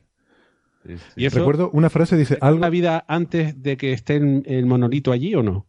Antes, antes. Bueno, no se sabe si había un monolito ya. Eso no lo sabemos, claro. Bueno, estaba el monolito, el de 2001, claro. Eh, el, grande, ¿no? El grande, aquel. No sabemos si hay... El grande estaba en órbita esto ya es eh, sobreinterpretación, ¿no? Yo creo que parte de lo bonito de la novela y de la historia es precisamente que está abierto, ¿no? Mm. Lo, lo, interesante y lo preocupante también, hablando del Europa Lander, es que nosotros ahora mismo estamos intentando conocer si existe vida en otros lugares del universo, y especialmente lo que nos queda cerquita y lo que podemos explorar, que es en el sistema solar. Entonces estamos enviando bastantes ondas, especialmente a Marte, pero ahora estamos interesados por Europa y por Encélado, estas lunas de los planetas gigantes exteriores.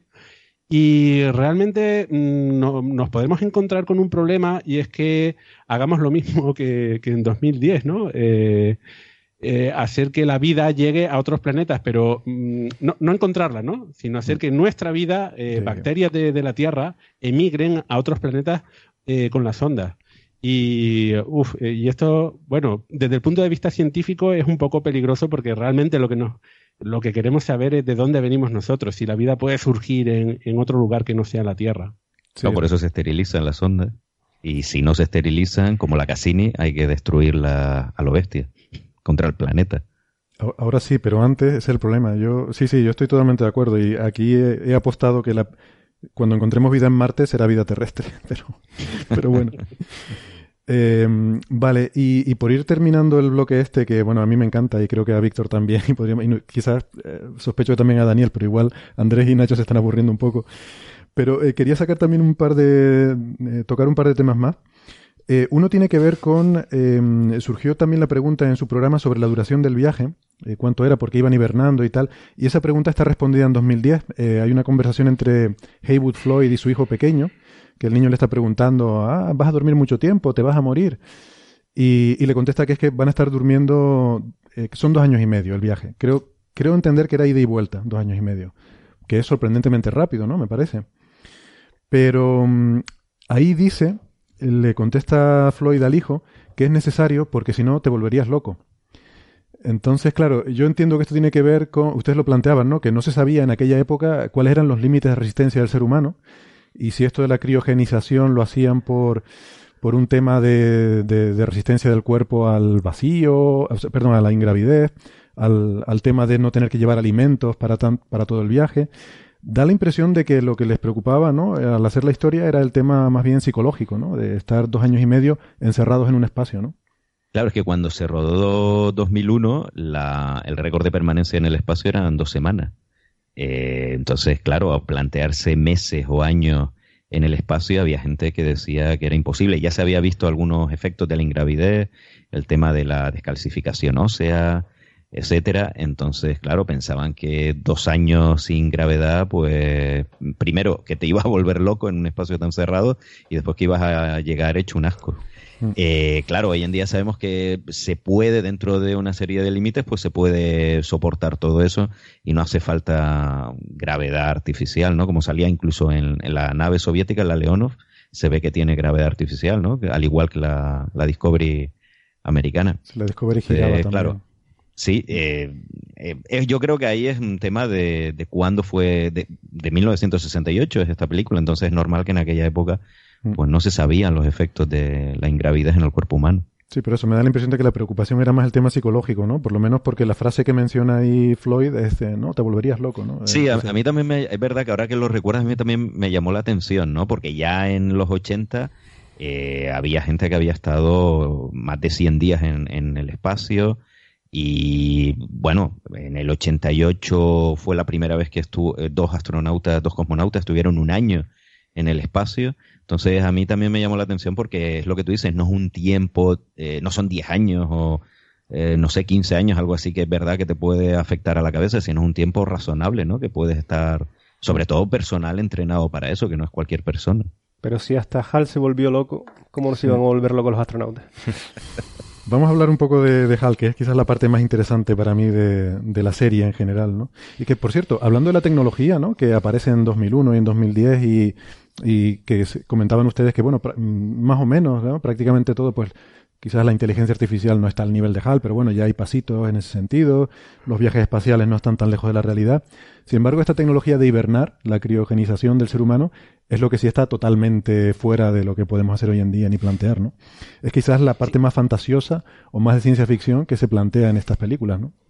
Eso no lo comentamos en el programa porque no dio tiempo, pero es verdad que se le en la novela y en la película se le da mucho énfasis a la hibernación porque en aquella época estaba muy de moda, ¿no? Se suponía que íbamos a ser capaces de replicar los mecanismos de hibernación de los mamíferos y que eso nos iba a permitir pues viajar a, los planetas, incluso a las estrellas con, propulsión más o menos normal.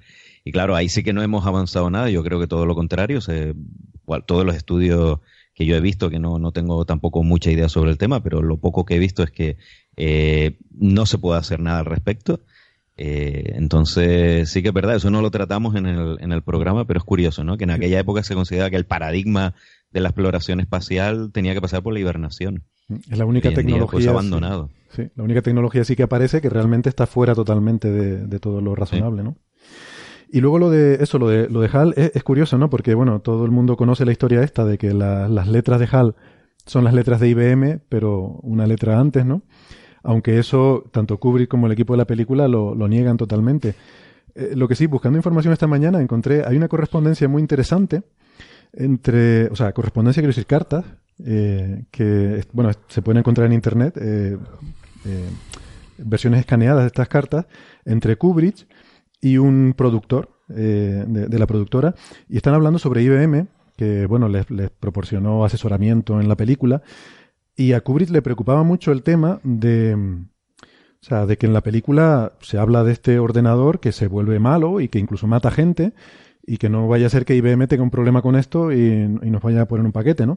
Entonces le está pidiendo al productor que por favor se asegure de que a IBM no le molesta eh, esta, esta asociación, ¿no?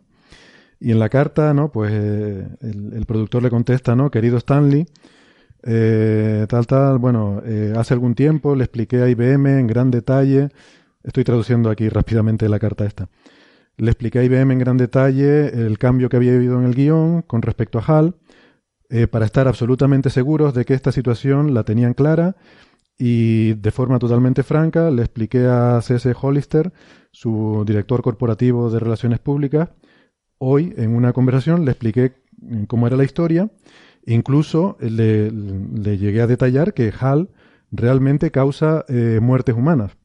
Se lo dejé muy claro y eh, ellos me respondieron que eh, mientras el nombre de IBM no aparezca asociado explícitamente con ningún fallo de sistemas ni de tecnología, ni, con, ni con estos equipos que fallan y matan a gente, la postura de, de IBM es que mientras no se haga esta asociación, ellos no tienen problema con aparecer en los créditos de la película.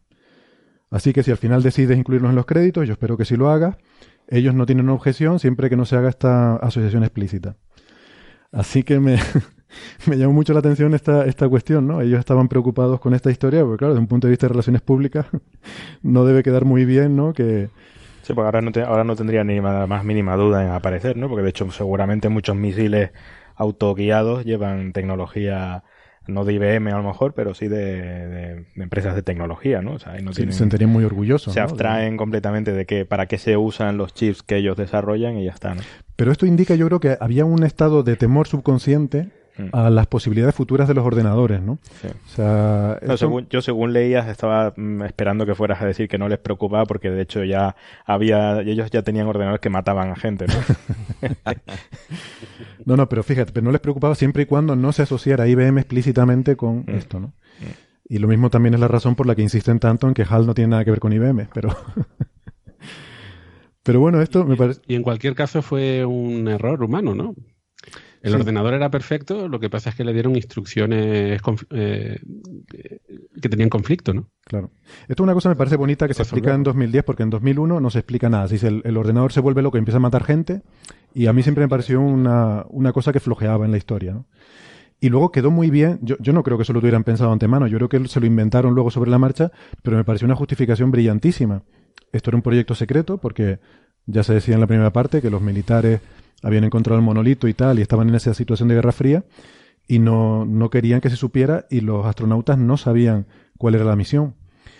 Y, y HAL tenía ese conflicto entre eh, bueno, esa relación abierta que tenía que tener con sus supervisores humanos y las órdenes que le habían dado los militares, ¿no? De, hecho, de hecho es curioso porque la inteligencia artificial que está, que está desarrollándose actualmente, uno de los problemas que tenemos es que no sabemos, o sea, no están programadas por, por gente, son, son inteligencias artificiales que aprenden eh, ellos solos, ¿no? Y, uno de los problemas que tienen los matemáticos es entender eh, qué es lo que están aprendiendo, ¿no? Y en el fondo, HAL podría haber eh, ocurrido tal como se están desarrollando ahora las inteligencias artificiales, en el cual no había nadie que supiera cuál cómo pensaba HAL. ¿no? Mm. Y es realmente un problema para, para... ¿Puedes explicar un poquito más a qué te refieres? Sí, bueno, o sea, la, digamos, el desarrollo de inteligencia artificial reciente se basa en, aprender de... Estás pensando en redes neuronales. Sí, cosas así. Entonces, esas, esas eh, inteligencia artificial aprenden, pero realmente no sabemos cómo han aprendido. O sea, sabes que saben hacer unas cosas, por ejemplo, los coches de estas empresas como Google, Uber y tal, que conducen solos, tú sabes que conducen solos, pero realmente no, no somos capaces de entrar en detalle de qué es lo que está haciendo. El algoritmo. el algoritmo no tiene un algoritmo, sino que es un... ¿Qué es lo que está haciendo? O sea, cómo ha aprendido a, conducir. Igual que nosotros tampoco sabemos, cuando uno aprende a conducir, no sabes exactamente cómo te has programado por dentro para saber conducir. Eh, y eso da un poco de miedo a, digamos, a matemáticos y gente de, computación porque se, empieza a escapar el control sobre, sobre las máquinas. a situaciones, por ejemplo, en las que el coche tenga que eh, decidir, el coche automático, entre girar a la izquierda para evitar un accidente o girar a la derecha y cargarse a alguien. O sea, me refiero que eso, o sea, cuál va a ser el, el algoritmo, o sea, cuál es el proceso de minimización de lo que sea que está utilizando en su red neuronal para, para, decir esta es la solución óptima. ¿no? Sí, cosas de ese estilo. A lo mejor eso es un caso muy, límite. Pero eso es algo que eso es algo que los programadores deciden. No, no, pero el, ordenador hace lo que tú le digas. Entonces, eh, lo que se hace es entrenarlos, pero lo haces entre, eh, entrenándolos dándole una serie de casos eh, que tú tienes programado. Sí, pero, básicamente, claro. Sí, perdona. No, pero digo que la red neuronal, ¿no? En este caso que decía de conducir es tú vas a minimizar el riesgo de colisiones, pero ante una colisión que no puedes evitar y tengas que tomar una decisión de colisionar con A o colisionar con B, ahí eh, esa decisión esa decisión la toman los programadores porque eh, no, no, va a haber un caso de evitar colisión si no hay un programador humano que diga hay un coche que se está acercando a esta velocidad por lo tanto eh, este sistema tiene que tomar una decisión ante ese evento sí pero si, si la por ejemplo si en la yo entiendo que a nivel de programación tú, como tú no puedes mm, digamos eh, eh, tener en cuenta todos los posibles casos que van a ocurrir no eh, yo supongo que una de las normas que le dan de programación a una red neuronal que tenga que conducir es tú minimiza la probabilidad de, golpe vale por decir algo minimízala y pero en caso de, de colisión minimiza el daño que te hace por ejemplo, ¿no? Por ejemplo. Entonces, si tengo que colisionar contra un ser blando como una viejita o contra un o contra un árbol que es duro o una farola, pues, o sea, el que minimiza mi daño. Quiero decir que no todas las, circunstancias son, son contenidas, ¿no? Es que hay dos, hay dos niveles de problemas aquí, en lo que estamos hablando. Hay un primer nivel que es lo que tú dices, Nacho, que es, primero es tomar una decisión. Si yo soy un programador, por ejemplo, que voy a programar un sistema de estos, ¿cómo resuelvo esos conflictos? Mm. Eh, eh, minimizo el daño al conductor de ese vehículo, minimizo el daño al número de personas que puedan sufrir daños en general. Es un primer nivel. Pero ahora supongamos que tú has tomado una decisión. Y bueno, la regla es esta. Hay un segundo nivel que es lo que planteaba Andrés, que es que estos sistemas no se programan. O sea, esto no es programación clásica, en el cual tú, eso lleva un, algoritmo. Son sistemas en los que tú, o sea, el, problema es muy básico, el problema de neuronal es muy básico. Yo, quiero decir, son algorítmicos, pero eh, para, para pero, pero, no sabes el output. Pero una red neuronal no es algo. Bueno, sí, es algorítmica en el sentido de. En el fondo, tú, tú, le estás mm, presentando en una situación que a lo mejor no, no ha visto nunca y, le estás pidiendo una salida. Le estás diciendo qué hago. le estás diciendo qué hago. Él te va a dar una salida. Pero bajo esa salida, normas. Sí, bajo unas normas, pero esa salida puede ser un poco. Es que creo que estamos planteando un problema que eh, de momento no se da porque la inteligencia artificial no es inteligente. Mm, no soy un experto del tema, pero yo entiendo que los, sistemas de conducción autónoma lo que hacen es tienen una los coches les incorporan una serie de sensores para saber la velocidad, aceleración, etcétera, poder tomar el control y por el otro lado tienen una serie de de cámaras que lo que hacen es identificar el terreno. Eh, poder conocer eh, e identificar qué otros coches hay, eh, por dónde está la vía y qué otros elementos que no son coches, como por ejemplo personas, aparecen por ahí. Y luego hay una programación en base a, todos esos sensores y a esas identificaciones que hace el sistema.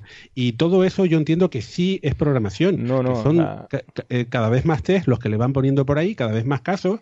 Y si no tienes ese caso en tu batería, el coche no sabe, sabrá lo que hacer. Eh, pero le está, bueno, eh, te digo que eh, la mm, tecnología moderna no va en esa dirección, es simplemente tú le enseñas pues todo lo que dices tú, todos esos sensores que tiene, cámaras y tal, y, simplemente le dices que, que, pues que llegue de A a B es uno de los requisitos que le, que le pides y que no mate a gente, ¿no?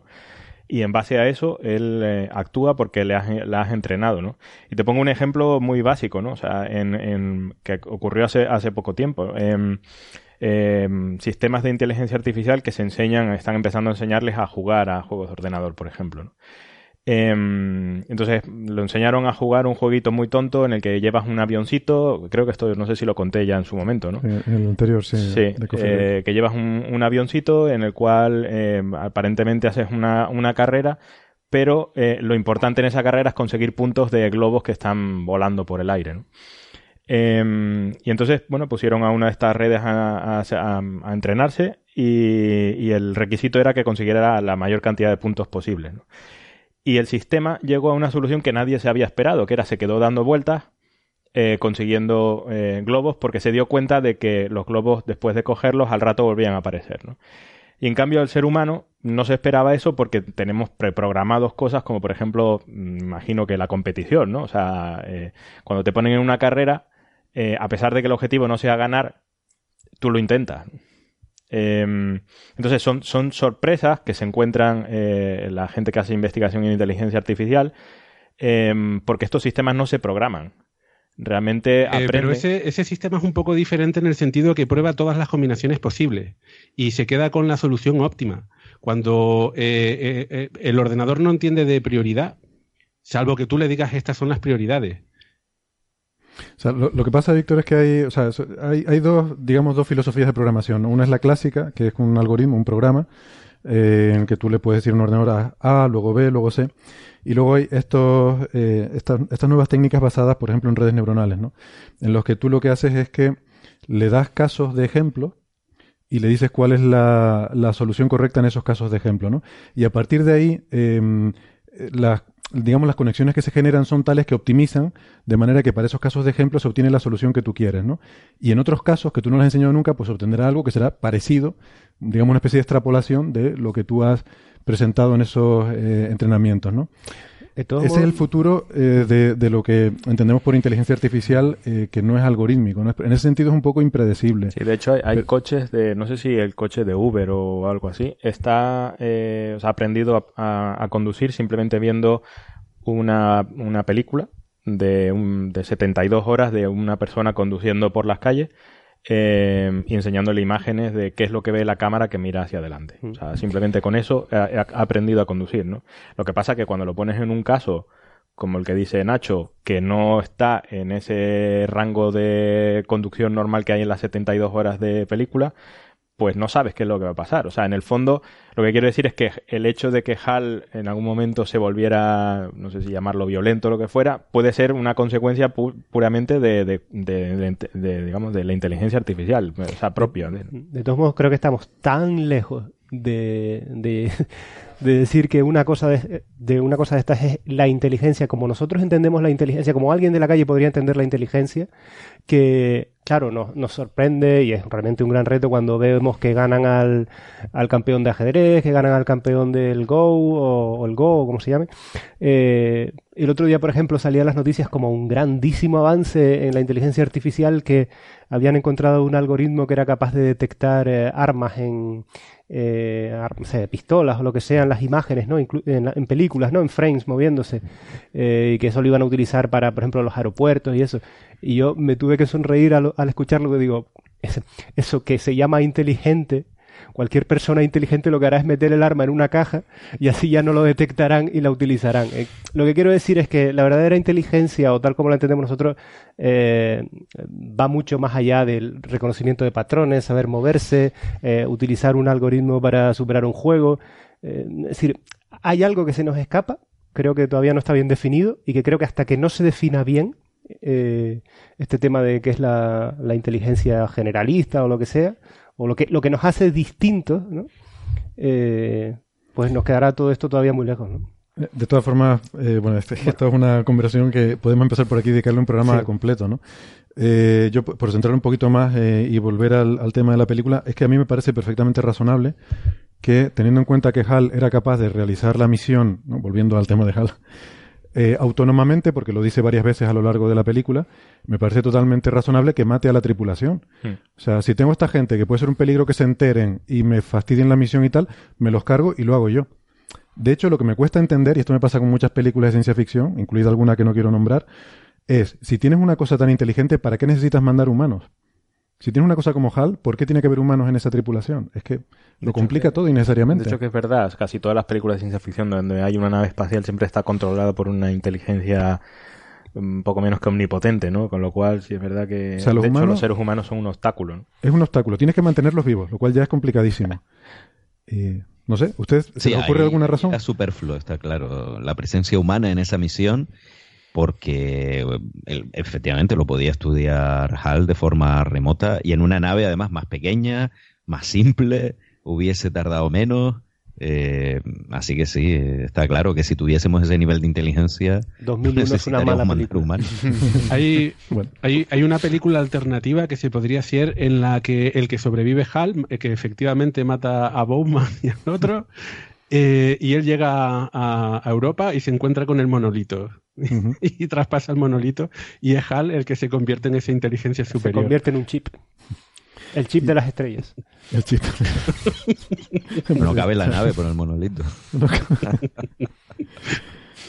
y bueno, yo con eso sí que lo podemos ir dejando. Simplemente decir que una cosa que me gusta mucho de esta serie, de 2001 y 2010, es que es una de las pocas eh, historias de ciencia ficción, hay muy poquitas, donde se han currado lo suficiente y han pensado lo suficiente el uso de la inteligencia artificial como para eh, no tener esa visión que suele haber eh, normalmente en casi toda la ciencia ficción de que una vez que la inteligencia se vuelve inteligente, se vuelve autoconsciente, lo primero que va a hacer es velar por su propia existencia y matar a todo el mundo, ¿no?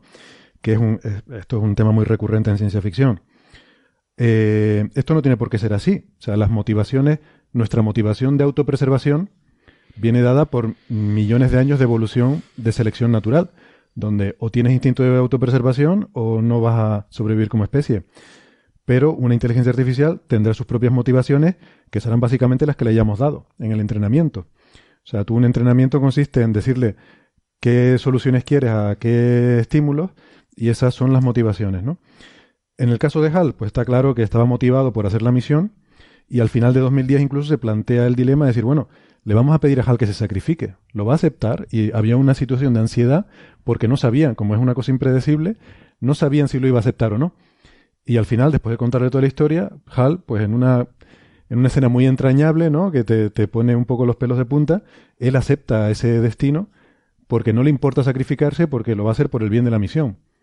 Em, a mí me parece que es lo razonable. O sea, a poco que uno piense un poquito en este tipo de cosas, a mí lo que me parece raro es lo de Terminator, ¿no? Hago una máquina para tal y decide cargarse la humanidad para sobrevivir eh, ella sola. Pues qué aburrido, ¿no? O sea, ¿en qué mundo quiere vivir una máquina sola? Bueno, no sé. Pudiendo tener mano de obra esclava, además. ¿Perdona? Que pudiendo tener mano de obra esclava, o sea, los humanos. Claro, claro. para que lo bueno, Eso ya es Matrix. Sí, pero en Matrix es ya el colmo de la tontería, ¿no? En vez de tener que utilizar humanos para como pilas en vez de utilizar vacas o algo que, no se vaya a revelar. Eh, por, lo visto, por lo visto, en uno de los guiones originales de Matrix, eh, el sentido de utilizar humanos era para utilizarlos como eh, el poder de computación de nuestro ah, cerebro y, no como batería. Y eso tiene muchísimo más sentido. Pues eso me parece más interesante. Pues no lo sé, si quieren podemos ir cerrando aquí ya este bloque entonces sobre 2001 y 2010. Yo lo dejo con una última reflexión, que es que curiosamente, a pesar de todas estas historias, eh, se sigue recurriendo a la figura de seres superiores, ¿no? Bien sean alienígenas o, David Bowman que vuelve eh, reconvertido en un semidios para protegernos, ¿no? Porque creo que en 2001, si yo no entendí mal, cuando Bowman vuelve a la Tierra se encuentra una guerra nuclear en marcha y el tío mm, hace explotar los, los, misiles en el aire o algo así. O yo, yo lo interpreté así, no sé si estoy muy equivocado. Pero en cualquier caso, en la película de 2010... La novela. En la novela, sí. En la novela. Y en la película de 2010 prácticamente igual, o sea, está en un estado la Tierra de preguerra nuclear ya casi, y es justamente este evento que ocurre en Júpiter lo que hace un poco a la humanidad reflexionar, parar y, ver las cosas con otra perspectiva, ¿no? Parece que necesitamos que los extraterrestres nos protejan incluso de nosotros mismos, ¿no? El enemigo común. Pues si quieres nos movemos a los monolitos de verdad, ¿no? Monolitos de verdad. Hay, monolitos, de verdad. hay monolitos en el sistema solar. Eh, y además es cierto, ¿no? Es decir, hay, hay monolitos que ha descubierto la, la, Mars Global Surveyor. Y quizás, Daniel, ¿nos puedes decir un poquito qué era la, esta misión de la Mars Global Surveyor? Bueno, sí, es una sonda que se lanzó en el 96 y, bueno, la Mars Global Surveyor eh, fue una misión de relativo bajo coste porque se produjo después del fracaso de la Mars Observer, que se perdió antes de llegar a Marte. Y bueno, se supone que explotó por una válvula defectuosa de combustible. Y después, pues claro, la NASA quiso volver a mandar los instrumentos principales de la misión y lo que decidió es mandarlo en varias misiones, ¿no? Y la primera, pues fue esta, la Mars Global Surveyor y bueno, fue la primera vez que pudimos ver la superficie de Marte con una cámara en gran resolución. Y además, pues, precisamente también las lunas de Marte, ¿no? Fobos y Deimos, que aunque para cualquier nave que se lance para cartografiar la superficie de Marte resulta bastante complicado, paradójicamente, eh, ver bien Fobos y Deimos por el tema de la órbita óptima para fotografiar Marte no es la mejor para ver Fobos y Deimos, pero sí que sacó unas imágenes realmente impresionantes de, Espectaculares. de Fobos y Deimos. Mm. Mm. No, y lo, ponía... Hay que, comentar una cosa interesante sobre esta misión, que fue una, una de las eh, primeras grandes misiones cartográficas de, Marte, al menos de esta segunda ola de, exploración. Y um, bueno, eh, por lo menos eh, a, mediados de los años 90 había un gran misterio sobre una cara en Marte que se había fotografiado con la Viking y bueno, eh, nosotros lo que veíamos en las fotografías de la Picking era una cara, parecía que en la superficie de Marte había, en la, había una formación con, con, cara humana y obviamente pues surgió la duda de qué origen tenía eso. Y fue la Mars Global Surveyor la que obtuvo imágenes de bastante resolución, a petición además, si no recuerdo mal, de, Carl Sagan, que estaba interesado en, bueno, eh, mm, en saber qué, qué, era eso. Y obviamente cuando tienes mucha mayor resolución, pues eh, empiezas a ver detalles que, bueno, ya, no, ya no parece una cara. Y, diferentes puntos de vista también, ¿no? Al cambiar la perspectiva, ves cambiaban las sombras, ¿no? Y aquello se convirtió en, un sistema montañoso, ¿no? También estaba, no sé si en la misma zona, eh, un conjunto que se parecía como un conjunto de pirámides eh, sí. O algo parecido, pero, y después la... Una pirámide era, ¿no? O era una pirámide, no recuerdo los detalles. había gente así que decía que estaba la cara, luego una ciudad abandonada, unas pirámides o ciudades en ruina. Bueno, ya claro, la gente veía ahí de todo, ¿no? Pero lo, curioso es que la misma, la misma nave, la Mars Global Surveyor, eh, ha, llevado, o sea, ha descubierto en la misma superficie de Marte una cosa que, tenía forma de monolito, ¿no? Es decir, se ve una piedra bastante vertical, aunque era una piedra de unos 5 metros de altura, y que proyectaba una sombra, ¿no? Eh, lo curioso, claro, enseguida la gente se puso a investigar si esta era una anomalía o no. Pero resultó que esa piedra estaba muy cerca de una zona de precipicio, una zona de derrumbe, y, y, se, y teniendo en cuenta el tamaño también, pues se consideró que podía haber sido un bloque de, precipitación ¿no? en aquella zona de, acantilado y que por lo que sea, por la sombra o lo, que fuera, aparecía como una, una, forma de monolito. Pero lo más impresionante para mí no ha sido lo que el monolito que se ha descubierto en Marte, que parece ser una roca, simplemente un trozo de roca grande, sino una estructura muy interesante que se ha visto en Phobos, en una de las lunas, porque ahí ya aparece otra piedra, pero esta vez de, una, de unas dimensiones descomunales, que son una piedra vertical de casi 90 metros, es decir, es un edificio muy alto. 90 metros. 90 metros de altura, es decir, y en una zona en la que, en la que no se no se aprecia nada más en el terreno, es decir, está esa estructura vertical de 90 metros y el resto pues es la superficie típica de Phobos con sus cráteres de impacto o lo que sea, ¿no? Y sobre hay que decir este también que las imágenes son de bastante poca resolución, ¿no? O sea, que no es que veamos una cosa rectangular perfectamente, sino que, bueno... pero se ve algo que tiene una altura, una altura considerable y que tiene una, es claramente una estructura que tiene una sombra después clara, teniendo la, la en cuenta cómo es la superficie de Phobos, pues se ha calculado un poquillo esa altura. Y de hecho, en palabras de, de Buzz Aldrin, ¿no? El famoso astronauta, que la dijo en el 2009, dice, cuando la gente se entere de lo que hay ahí, van a decir, ¿quién ha puesto eso ahí? ¿no? Y resulta curioso porque nadie ha dado con una solución definitiva a este misterio de la, del monolito de Fobos, ¿no? Y yo recomiendo a todos los oyentes que echen una, un vistazo a, a, las fotos, simplemente con poner eh, monolito de Fobos, eh, pueden verlo, es, es bastante impresionante. Hay, hay, una cosa interesante a notar eh, entre las diferencias entre Marte y Fobos, y es que eh, Fobos es una luna muy pequeñita, eh, casi parecida a un asteroide con forma de papa. Y eh, Marte no, Marte es un planeta. Eh, quiero decir, en Marte hay una atmósfera, en Marte hubo agua y entonces hay, volcanes. Entonces, en Marte sí que hay unos procesos geológicos muy activos. mientras que en una luna pequeñita es más complicado porque no hay atmósfera, por ejemplo, no hay volcanes, porque es muy, muy pequeño, no, no tienen calor interno. Entonces es mucho más complicado a explicar mm, eh, e, este tipo de formaciones geológicas porque no hay, no hay erosión. A su favor tiene la baja gravedad de Fobo. Mm. De hecho, esto podrían ser incluso fragmentos de, impactos de meteoritos sobre Marte que hayan terminado en Phobos, ¿no? Es algo mm. bastante común que material de impacto sobre Marte acaben en Phobos y Deimos. Hay una, hubo incluso planteada una misión eh, canadiense eh, pero que finalmente parece que no, no, tuvo presupuesto, para ir a investigar esta región de, explícitamente, ¿no? Esta región de Fobos y estudiar esta piedra, porque, no por la piedra en sí, no porque, eh, por el punto de vista, digamos, alienígena o, que pudiera haber sido eso, sino porque si se trataba de, un material eh, eh, intrínsecamente de Fobos expuesto en la superficie, notaría muchas pistas sobre el, origen también de estas lunas, que por ahora hay varias teorías, ¿no? Para explicar por qué Marte tiene estas dos grandes piedras alrededor, porque no está claro cuál es su origen, si, es uno, si son trozos de Marte que se han puesto en órbita después de una gran colisión, si son asteroides capturados, en, fin, que, me imagino que en los próximos años o no sé cuándo, eh, pues tendremos mejores imágenes de, del monolito de Phobos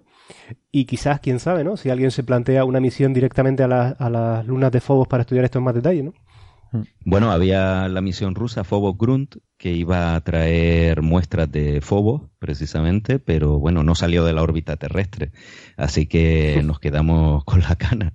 Pero sí que hay ahora mismo un par de... Hay varias misiones que se están planificando, parece ser que la única que digamos que está más en firme, aunque no ha sido aprobado formalmente, es una misión japonesa que es MMX, también de retorno de muestras de Phobos y que traería muestras de la Luna, sería, de la Luna de Marte me refiero, eh, en 2027, por ahí más o menos. Luego también los rusos quieren lanzar la Phobos 2, que la han llamado Boomerang, por esto de ida y vuelta, en este caso otra vez. Y bueno, hay toda una serie de propuestas también por parte de la NASA, pero ninguna ha salido adelante por ahora, salvo esta, la, misión MMX japonesa.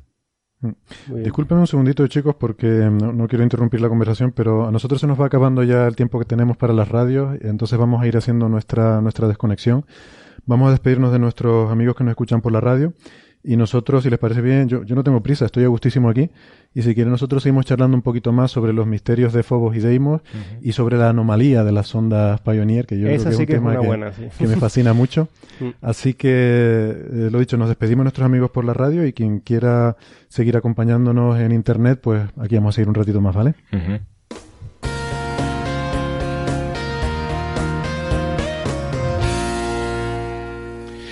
Eh, hay, una, hay una cosa interesante aquí con lo que comentaba con respecto a la geología, ¿no? Porque cabe preguntarse si existen procesos geológicos que puedan producir eh, monolitos como, como, el que se ve. Y pensando un poco mientras hablábamos, la verdad es que una de las imágenes icónicas que tenemos en Gran Canaria es el Roquenublo. El Roquenublo es un monolito, es una piedra eh, de origen volcánico, eh, es un roque, y eh, tiene, tiene la forma de un monolito, no tan alto como, como, el de 2001. Y no es alienígena. Y en principio no es alienígena. Ah, no se sabe. ah. y bueno, es la que le ha dado la inteligencia a los canariones, ¿no?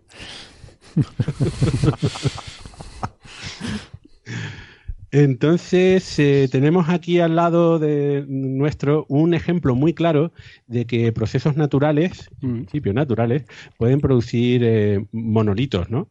Entonces, la cuestión sería si en Marte o cerca de Marte o en un asteroide, de alguna forma también se ha podido producir un, un eh, monolito similar. Hombre, en el caso del Roque Nublo es claramente una actividad volcánica, ¿no? Es la, lava petrificada eh, de un volcán que se ha erosionado la parte externa y que se ha quedado eso en, ese, esa gran piedra, ¿no? De 60 metros, que es en el caso del Roque Nublo, si no recuerdo mal. Bueno, y en, en todas en las islas, aquí en Tenerife también hay algunos ejemplos de, de estructuras similares, ¿no? Es decir, la lava solidificada. Por ejemplo, eh, los que recuerden el antiguo billete de mil pesetas, que en el que se veía el Teide, había una serie de formaciones. Los roques de García. Los, los roques de García, que son una de las principales atracciones turísticas porque no tienen playa. Hmm. Bueno, aparte de estas cosas tan locales que estás... Esta, esa, es una de las cosas que sorprende cuando uno ve estas estructuras. Nuestra audiencia internacional ahora mismo está perdidísima, pero ya algún día les hablaremos del pleito insular. Creo que esa es una de las cosas que sorprende cuando uno ve estas estructuras en, en, otras lunas, otros planetas, ¿no? Que, uno está acostumbrado a que muchas de estas estructuras estén erosionadas por la, por la atmósfera, ¿no? O sea, por agua, viento, lo que sea. Y en estos pues estos, estos mm, piedras pueden haber estado allí millones de años sin haberlas tocado, ¿no? Y, sorprenden un poco, ¿no? Hasta que hemos llegado a tener la tecnología para fotografiarlas. Sí, y además puede ser muy interesante porque estas cosas pueden dar pistas sobre el origen de, porque creo que tú lo decías, Nacho, que no se sabe bien Fobos y Deimos cómo se, cómo se han formado. Y, y, claro, porque, en fin, en Fobos no hay volcanes, entonces claramente no, no parece que sea ese el origen pero podría tratarse desde restos de fragmentos, insisto, de, de una colisión de un meteorito en Marte que proyectara fragmentos que acabaran cayendo en Phobos, que suena así un poco raro, pero es algo que sabemos que ocurre con bastante frecuencia, hasta, bueno, muchas otras cosas, ¿no? Eh, Nacho planteó varias de las hipótesis que hay ahora mismo, por ejemplo, Phobos y, y Deimos tienen pinta de asteroides, podrían ser asteroides capturados, pero eh, la dinámica orbital no parece que encaje mucho con eso, ¿no? La gente que, que hace dinámica eh, de dinámica planetaria no, no, cree que sean asteroides capturados. Em, Javier Licandro nos decía aquí que espectroscópicamente las superficies de Phobos y Deimos se parecen mucho a la de Marte. Em, y, y, en fin, hay una, hay una hipótesis por ahí que parece ahora bastante plausible, que habla de un, un, impacto masivo en la historia temprana de, de, la formación de Marte, que llegara a formar una luna grande y varias otras lunas más pequeñas, eh, y que estas luego, eh, por haber quedado demasiado cerca de Marte, acabaron por fragmentarse y terminar cayendo, y Phobos y Deimos son eh, dos restos que, que, todavía no han caído. Aunque hoy en día sabemos que, que, de hecho son inestables, que Phobos se está desintegrando, mm. hay unas grietas que se han observado, que tienen que ver con esto y, bueno, no sé, en plazos de tiempo relativamente cortos. De, 30 o 50 millones de años. 50 millones de años. Para unos bonitos anillos en Marte. Efectivamente, ¿no? Se terminarán de fragmentar y quedarán ahí en órbita esos... La basura espacial. Eh, al respecto de las teorías de formación, para que veamos lo importante que también es la política, ya que antes hablábamos de 2010 y 2001, eh, claro, lo que decías, ¿no? Una de las teorías, pues así ahora mismo que más en boga están de la formación de fuego y deimos, es que se trata realmente de, de trozos, digamos, de un impacto de un de un protoplaneta o de un objeto bastante grande contra Marte y que esos restos, a partir de ahí, con restos del propio Marte, a partir de ahí surgieron estas lunas. Es una teoría más, pero curiosamente cuando uno mira mm, los programas de la NASA o de la Agencia Espacial Europea o de Roscosmos, esta es la teoría favorita, aunque no sea ni mucho, no esté ni mucho menos demostrada. ¿Por qué? Pues porque si eso significa que si nosotros vamos a Fobos y a Deimos y traemos rocas de Fobos y a Deimos, o por lo menos vamos allí, podremos estudiar en parte o quizás totalmente eh, restos del propio Marte. Entonces, desde el punto de vista político, esta teoría es muy interesante y tiene mucha fuerza hoy en día y, vemos que se comenta en muchas misiones que podrían ir a estas lunas por eso. Eh, no hay que olvidar que la NASA quiere mandar un, hombre a Marte en 2033 aproximadamente. Entonces, claro, no es lo mismo mandar eh, una, una misión carísima a dos asteroides capturados que salvo a bueno a la inmensa mayoría de la gente no le importa nada que a unos trozos de Marte reconvertidos mezclados con otro, otro cuerpo que además nos puede dar claves del origen del sistema solar. Por eso eh, también aquí hay una motivación política importante, además de científica, lógicamente. Claro, que, y hay que recordar que aterrizar en la superficie es mucho más complicado que quedarse en órbita de Marte y, aterrizar en, las lunas. Sí, sí, claro. el objetivo de ir a las lunas de Marte, a Phobos y a Deimos, y no a la superficie es porque no hay dinero para una misión a la superficie por ahora. Tampoco lo hay para ir a Phobos y a Deimos, pero al estar fuera del pozo gravitatorio es mucho más sencillo. Pues sería pues bonito. Eh, eh, lo que hay que hacer es enviar una sonda con una bacteria terrestre allí, implantarla y luego enviar otra sonda que descubra vida en Marte y ya habrá la motivación. Una conspiración.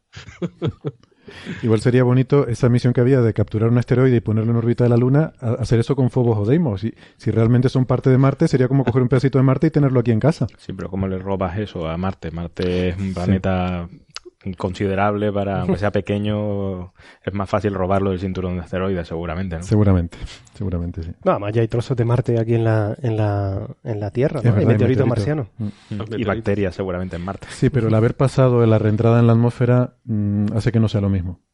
Ya, bueno, pero claro, por eso la, la, prioridad es traer muestras de Fobos que estén, que no hayan pasado por la atmósfera, ni por el medio interplanetario ahí tostándose. Muy bien. Muy bien. ¿Quieren que cambiemos de tema? Vale. Vamos allá. A mí, me apetecía mucho hablar un poco de lo de la anomalía de las Pioneers, ¿no? Que, son estas ondas que, se lanzaron, bueno, no sé, que... Eh, Nacho, tú has estado mirando ese tema, cuéntanoslo tú. Sí, yo como siempre lanzo la pelota al experto. Dani, eh, ¿puedes hablarnos un poquito de la Pioneer, las Pioneer y, y cuál fue su historia, qué pretendían? Y después ya hablamos de la anomalía. Sí, bueno, estamos hablando de la Pioneer 10 y la Pioneer 11, que fueron las primeras sondas que lanzó la humanidad al sistema solar exterior. Hasta ese momento, pues todas las sondas se habían lanzado al sistema solar interior. Y bueno, la Pioneer 10 se lanzó en el 72 y la Pioneer 11 en 1973. Eh, en principio se iban a llamar eh, Pioneer Júpiter, porque iban a estudiar solo Júpiter y eran unas misiones precursoras. El proyecto Pioneer era un proyecto de, de sonda eh, prototipo tecnológico, es decir, no eran misiones científicas propiamente dichas, sino eh, su objetivo era desarrollar las tecnologías necesarias para poder mandar, eh, en este caso, sondas al sistema solar exterior, porque había un proyecto que era el proyecto Grand Tour, que también luego pues se transformó en el proyecto TOPS, que era lanzar una serie de sondas a todos los planetas exteriores, incluyendo Plutón. Pero como eso de golpe hacerlo era muy, muy difícil, aparte de muy caro, pues se decidió lanzar primero estas dos sondas, las Pioneer 10 y 11. Luego, por cierto, el proyecto Grand Tour se canceló porque no había dinero tampoco y se transmutó en el proyecto Voyager, que todos conocemos, ¿no? La Voyager 1 y 2. Y, bueno, eh, eran sondas pioneras porque fueron las primeras que utilizaron eh, un generador de radioisótopos, no los primeros satélites, pero sí las primeras sondas espaciales que utilizaban un RTG que es un, bueno, para aquellos que no lo sepan, claro, Júpiter está bastante lejos del Sol y entonces en aquella época los paneles solares no eran muy eficientes y lo que se utiliza es la, el calor de la desintegración radiactiva, en este caso del plutonio 238, para a partir de ese calor generar electricidad, ¿no? Y bueno, fueron las primeras ondas, eso, que, que utilizaban RTG y primero investigaron lo que era, era Júpiter y luego la, la Pioneer 11 también pasó por Saturno. El retorno científico, la verdad es que era bastante limitado porque no tenían una carga instrumental muy amplia, pero fueron sondas pioneras y fueron, además, y eso hay que recordarlo, las primeras que han abandonado el sistema solar. No son las que están más lejos porque las han adelantado las Voyager, que iban más rápido, pero sí que son las primeras que abandonaron el sistema solar. ¿Sabes el origen de, eh, de, la numeración que tienen? ¿Por qué son 10 y 11 y no 1 y 2? Sí, porque era lo que comentaba antes, era dentro del programa Pioneer, que era un programa específico de la NASA, que las primeras Pioneer eh, se lanzaron prácticamente todas a la Luna. Eran ah, misiones, pues eso, tecnológicas para ver eh, cómo podía sobrevivir la, la, electrónica, la aviónica, las comunicaciones. Entonces, cuando se decidió lanzar estas sondas precursoras a Júpiter, eso se les iba a poner Pioneer Júpiter, pero alguien dentro de la NASA pues pensó que era mejor entroncar con la, el programa ya existente y le pusieron 10 y 11. Que es verdad que deberían haber tenido un, una, un nombre propio, una numeración propia, porque se apartan por completo de, de, las otras Pioneer. Pues fíjate, no lleva un mensaje también, como las Voyager. Sí, sí, la placa. Sí, no lleva una placa. La, la Voyager era el disco, el famoso disco con las imágenes, los sonidos de la Tierra, y esta era la placa que colaboró también Carl Sagan eh, para hacerla, ¿no? Que tenía esa imagen icónica de, del hombre y la mujer desnudos, con el hombre saludando, que hubo un montón de polémica porque salían desnudos, porque eh, el hombre era, era proactivo, ¿no? Era como una, una, conducta machista. Tuvo mucha polémica en aquella época. Sí, porque el hombre, el hombre aparecía saludando y la mujer aparecía detrás quieta sin hacer eh, nada, ¿no? Bueno, no detrás, Bueno, vale, al lado, pero que está quieta sin hacer nada y el hombre está saludando, ¿no? Hubo mucha polémica al respecto. Y que sale también dibujado el sistema solar de forma esquemática y la localización del, del Sol en la galaxia pues, con los púlsares. Para que si alguna vez encuentran la nave, pues sepan localizar el sistema solar.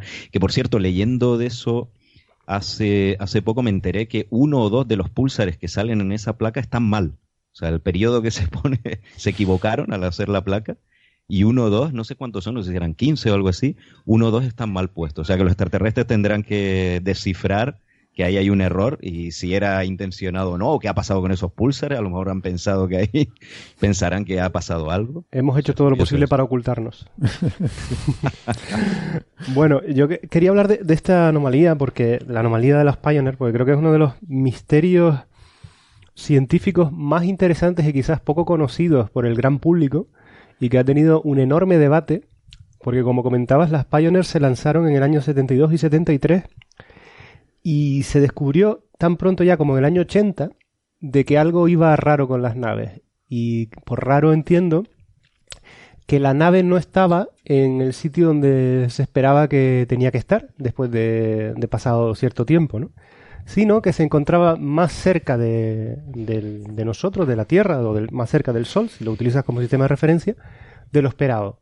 Evidentemente se trataba de una cantidad ridícula, ¿no? Estamos hablando de que cuando empezaron a, caracterizar la órbita de, estas, de estas naves, tras recorrer eh, miles de millones de kilómetros, eh, esperaban que estuvieran a una cierta distancia, que lo pueden medir con una altísima precisión, y resultaba que estas naves estaban miles de kilómetros eh, más cerca de lo, de lo esperado por, eh, por las trayectorias. ¿no?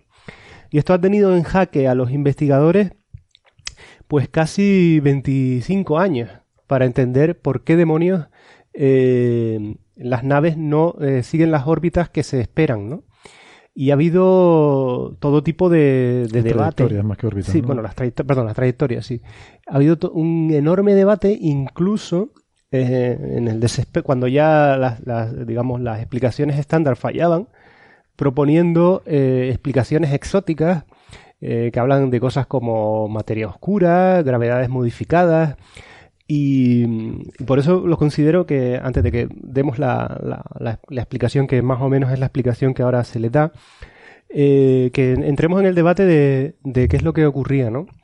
Porque resulta que cuando se hacían los cálculos de, las trayectorias, como eh, las ondas estaban más cerca del Sol de lo esperado por unos pocos miles de kilómetros, eh, se hablaba de que había una fuerza extra eh, entre el Sol y la nave que estaba haciendo que la nave se frenara. Se frenara más de lo que se espera que se frene, porque las naves se espera que se vaya frenando bien por, por la atracción gravitatoria del propio Sol y también por el rozamiento que tiene con el medio interplanetario, ¿no? Todo eso son, eh, poco a poco lo va frenando. Y resulta que la aceleración a la que se estaba produciendo, la aceleración esa extra, tras quitar los efectos, digamos, bien conocidos, era del orden de 8 eh, por 10 a la 10 metros, por 10 a la menos 10 metros eh, por segundo al cuadrado, que para la gente que siga Coffee Break ya habrá escuchado que es un número que aparece recurrentemente como la aceleración anómala, la aceleración de la materia oscura, para decir, la aceleración equivalente a la que se mide, por ejemplo, en las partes periféricas de la galaxia, o la famosa aceleración de Mont, o la aceleración de Berlín, es decir, toda esta, esa aceleración que es extremadamente pequeña, 10 a la menos 10 metros por segundo al cuadrado, es decir, un Armstrong por segundo al cuadrado, una cosa ridícula, pero que aparece de forma recurrente en cada vez que hablamos del tema de la materia oscura. ¿no? Que además se te olvidó mencionar que es el producto de la velocidad de la luz por la constante de Hubble en la actualidad. De hecho, lo, iba a decir ahora, ¿no? Unas coincidencias cósmicas, ¿no? Que tiene que ser la explicación. Sí. numerología, esto es cabalística, ¿no? Pero resulta, efectivamente, el producto de la velocidad de la luz por la constante de Hubble es eh, muy parecido. No sé si son... Sí, es también de ese orden, 10 a la menos Aquí lo tengo. Si se medía que la aceleración de, anómala de las Pioneer era 8,7 por 10 a la menos 10, el producto de la velocidad de la luz por la constante de Hubble es 6,6 por 10 a la menos 10. Es decir, dentro de la barra de error con la que se puede medir la aceleración de las Pioneer estaba dentro, ¿no? Y claro, esto eh, encendió la imaginación de muchos físicos teóricos, ¿no? Porque esa aceleración coincide, como hemos hablado muchas veces, con la aceleración eh, relacionada con la aceleración, digamos, de la, del universo por la, por la expansión por la expansión del universo, ¿no? Es decir, es una, como una especie de aceleración típica, ¿no? Entonces, claro, eh, enseguida empezaron a, debatirse si las eh, sondas Pioneer no estarían siendo afectadas por esta expansión cosmológica y de alguna manera eh, estábamos notándolo por primera vez ¿no? dentro del sistema solar. Claro, eh, el, debate fue intensísimo y empezaron a, preguntarse que por qué entonces solo afectaba a las ondas Pioneer y no afectaba a las órbitas de los planetas. Por ejemplo, la órbita de Júpiter, la órbita de Neptuno, la órbita de Plutón, que se han medido con, extremada precisión, no muestran eh, esta aceleración anómala, ¿no? Eso generó también un debate bestial porque, claro, dice, bueno, puede ser que, que se rompa entonces el principio de equivalencia y que la forma de las trayectorias eh, eh, em, sean importantes en el, en el análisis de, para que se manifieste este, este fenómeno, ¿no? Por ejemplo, una órbita circular, pues como siempre se mantiene a la misma, básicamente a la misma distancia del Sol, pues no se notaría, mientras que en una cosa que se mueve radialmente hacia las afueras del sistema solar, pues sí eh, pues sí podría estar afectada. Pero como ve, como habría que habría que comentar que efectivamente, o sea, no se veían los planetas y alguien se podría preguntar, bueno, ¿y en otras sondas que se habían enviado? Claro, en otras sondas no es no es, apreciable porque no las, Pioneer tienen una cosa muy específica, que es que llevan un em, llevan una compensación de giro de manera que eh, siempre están en la orientación correcta, mientras que otras sondas que se han enviado pues han tenido que hacer pequeñas correcciones eh, sí se ha comprobado, ¿no? Con alguna, la, la Huygens me parece que se ha comprobado que, que básicamente coincide con, teniendo en cuenta la explicación que supongo que Nacho dará después la definitiva. Después, ¿no? después lo hablamos, ¿no? Eh, pero, pero lo, que te quiero decir... Una quiero decir que no es trivial, o sea, que no, no, todas las naves puedes medir esto porque como tengan un poquito de correcciones que hacer, mm. ya no puede... las Pioneer 10 y 11 eran plataformas muy, muy estables. Efectivamente. Porque tenían estabilización por giro y después de las maniobras de asistencia gravitatoria con Júpiter y en el caso de la 11 también con Saturno, eh, no realizaron prácticamente ninguna maniobra. Mm, eh, mientras que las Voyager no tenían estabilización por giro, bueno, a veces podían tenerla, pero no de forma normal no, y el resto tampoco y han realizado muchísimas maniobras propulsivas y claro ya ahí hay un introduces un error en, los cálculos enorme que no claro. que claro que estamos hablando de una aceleración eso de 10 elevado a menos 10 metros por segundo al cuadrado que, que desde que metas ahí ya cualquier maniobra es imposible ¿no? de, de. Eh, a ver si te he entendido, Nacho. Entonces, eh, nosotros cuando vemos la rotación de la galaxia, eh, vemos cómo las galaxias interactúan entre ellas a, nivel macroscópico, vemos una serie de anomalías que algunos explican por materia oscura y otros aplican por, pues, por una ley de, de la gravedad modificada. Pero sin embargo, todo esto es macro, ¿no? O sea, son a escalas muy grandes. Nosotros no hemos tenido ninguna prueba en el sistema solar o aquí en la Tierra de una anomalía gravitatoria o, no hemos visto materia oscura, ¿no? Correcto. Entonces entiendo que lo que estás planteando es que en las, zonas, en las ondas Pioneer, por alguna razón, eh, eh, podemos estar observando eh, a nivel microscópico, el sistema solar es grande, pero bueno, el universo es mucho más grande todavía, estaríamos observando a nivel macroscópico una anomalía que observamos a nivel macroscópico. Efectivamente, como las aceleraciones eran del mismo orden, de esos pocas veces 10 a la menos 10 metros por segundo al cuadrado, la gente intentó, bueno, exploró la posibilidad de si esto no era una manifestación de gravedades modificadas o incluso otras personas con punto de vista más clásico, decir si no estaríamos viendo que dentro del sistema solar hay materia oscura. Pero como estaba comentando, todas estas explicaciones exóticas, entre comillas, eh, chocaban con, con, la cuestión de que las órbitas planetarias, que se han medido con eh, eh, enorme precisión, no necesitan ni de una gravedad modificada, ni necesitan de que dentro del sistema solar exista materia oscura. Entonces, eso, como, como comenté, para, para, para seguir defendiendo la idea exótica de que, de que la sonda, de que la explicación del movimiento anómalo de las ondas Pioneer eh, es eh, por una gravedad modificada, tienes que decir que solo afecta a, las sondas y no a los planetas, porque el tipo, el tipo de trayectoria que sigue la sonda es diferente al de los planetas. Los planetas se mantienen en órbitas circulares mientras que las ondas eh, tienen una órbita radial, ¿no? tienen una trayectoria radial. Claro, eso, eso es acabar con la teoría de la relatividad general. O con algo todavía más básico, uno de los principios. Eh, es decir, por supuesto, cada vez que hablas de, gravedades exóticas te, eh, te, te, cargas la relatividad general. Pero incluso te cargas algo más básico que la relatividad general, que es el principio de equivalencia. Que es que te dice que independientemente de, cómo se esté moviendo el, el, el objeto, digamos, el cuerpo, eh, la gravedad lo va a afectar de, de, forma similar, ¿no? Entonces, esos, eh, estas historias, digamos, exóticas, de física exótica, se enfrentaban con este problema que es un problema muy serio, ¿no? Eh, También había propuestas de inercia modificada, ¿no? Que la inercia realmente no es como la conocemos, sino que hay una interacción con el vacío cuántico y el efecto Unruh y bueno, una cosa complicadísima que se ha invocado también para en el contexto del, del EM Drive, ¿no? Eh, a la hora de hablar de cosas tan, tan exóticas. El láser de Ocan, otra vez. El láser de Ocan, de Andrés, efectivamente. La explicación más molona es la correcta. Pero como... como... Ah, una, una hipótesis un poco extraña. Eh, ¿Podría ser el planeta 9 el que esté ah, atrayendo a la, a la sonda esta? Cualquier, cualquier, eh, bueno, primero tienen trayectorias distintas, no es la misma trayectoria. Y segundo, cualquier efecto que, que tú quieras invocar externo para explicar eh, el movimiento anómalo de, de, una nave, tiene que tener repercusiones en el, en el resto de cuerpos del sistema solar, que incluyen no solo los grandes planetas, sino las otras sondas que han enviado eh, los seres humanos, ¿no? Y, otra cosa también es que el efecto es justo al contrario. Ten en cuenta la sonda se está frenando. O sea, si estuviera por ahí el noveno planeta y la estuviera atrayendo, sería una aceleración de la sonda, ¿no? Bueno, pero uno podría poner el planeta en el lado contrario de la órbita. Pero si está al otro lado del Sol, entonces... Sí, pero que podría de alguna forma... Son aceleraciones ridículas, ¿no? Bueno, la, la, cuestión, la cuestión, lo que quiero decir es que, que, que decía antes Daniel, eh, las naves Pioneer fueron extremadamente simples eh, fueron, bueno, simple dentro de la complejidad, ¿no? Pero me refiero, eh, evitaron, eh, fueron casi como sondas gravitatorias enviadas al, al, sistema solar y fueron fantásticas para probar todo este tipo de, de, mapear, digamos, el campo gravitatorio del sistema solar.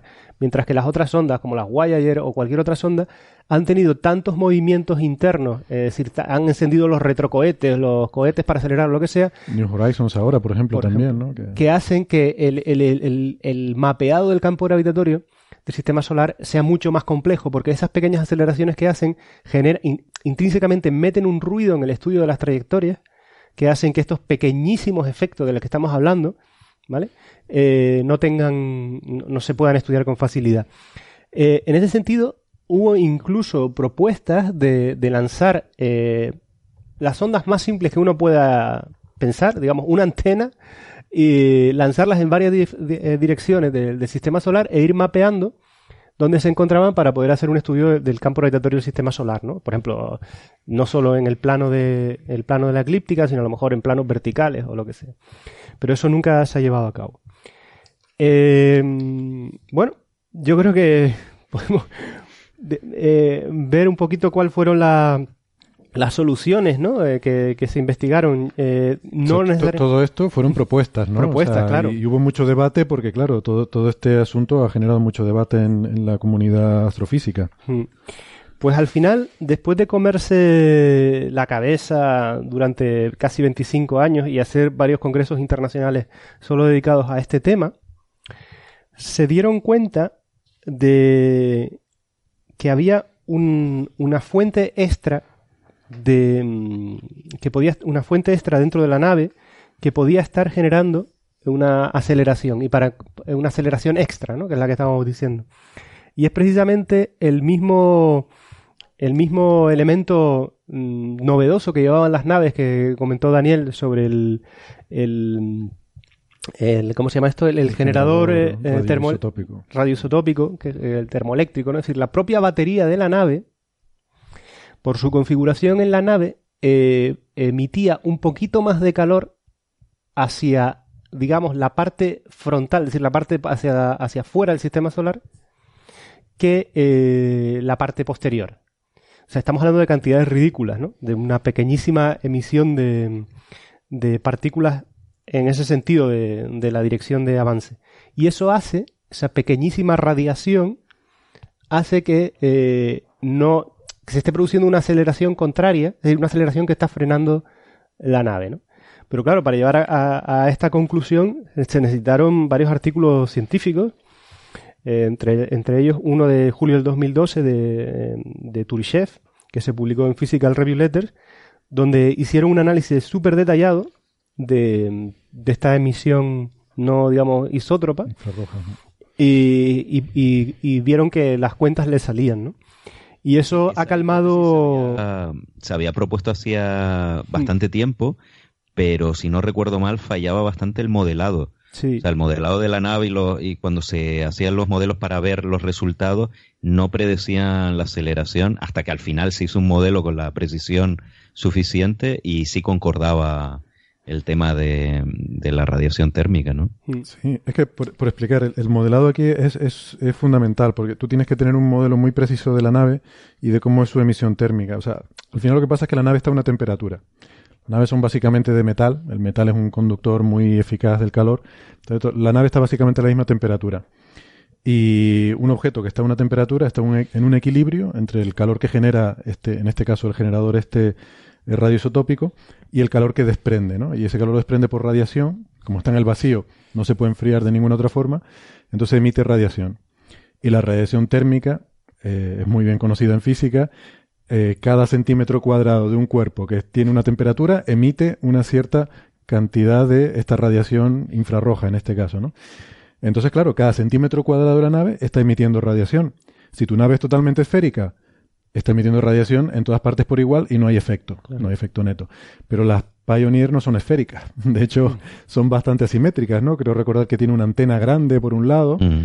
y, entonces es muy asimétrico, cada, cada barrita, cada hierrito, cada plaquita que tenga son centímetros cuadrados de nave que están emitiendo radiación infrarroja.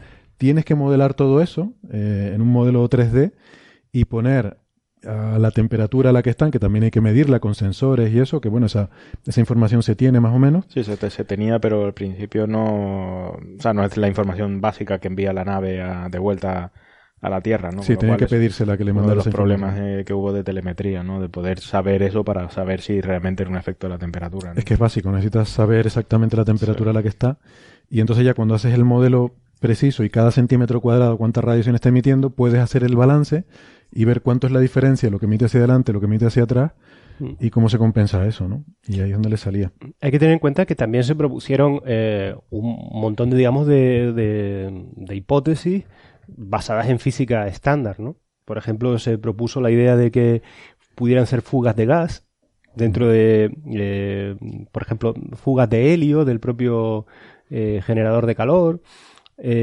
también que se produjera o sea, que no se estuviera modelando con total precisión el, viento solar, los rayos cósmicos, el propio medio interplanetario. Claro, muchas de estas sondas eran pioneras en el estudio de esto. ¿Qué pasa si hay más, eh, más cantidad de, digamos, polvo interplanetario del esperado? Pues eso produciría una desaceleración.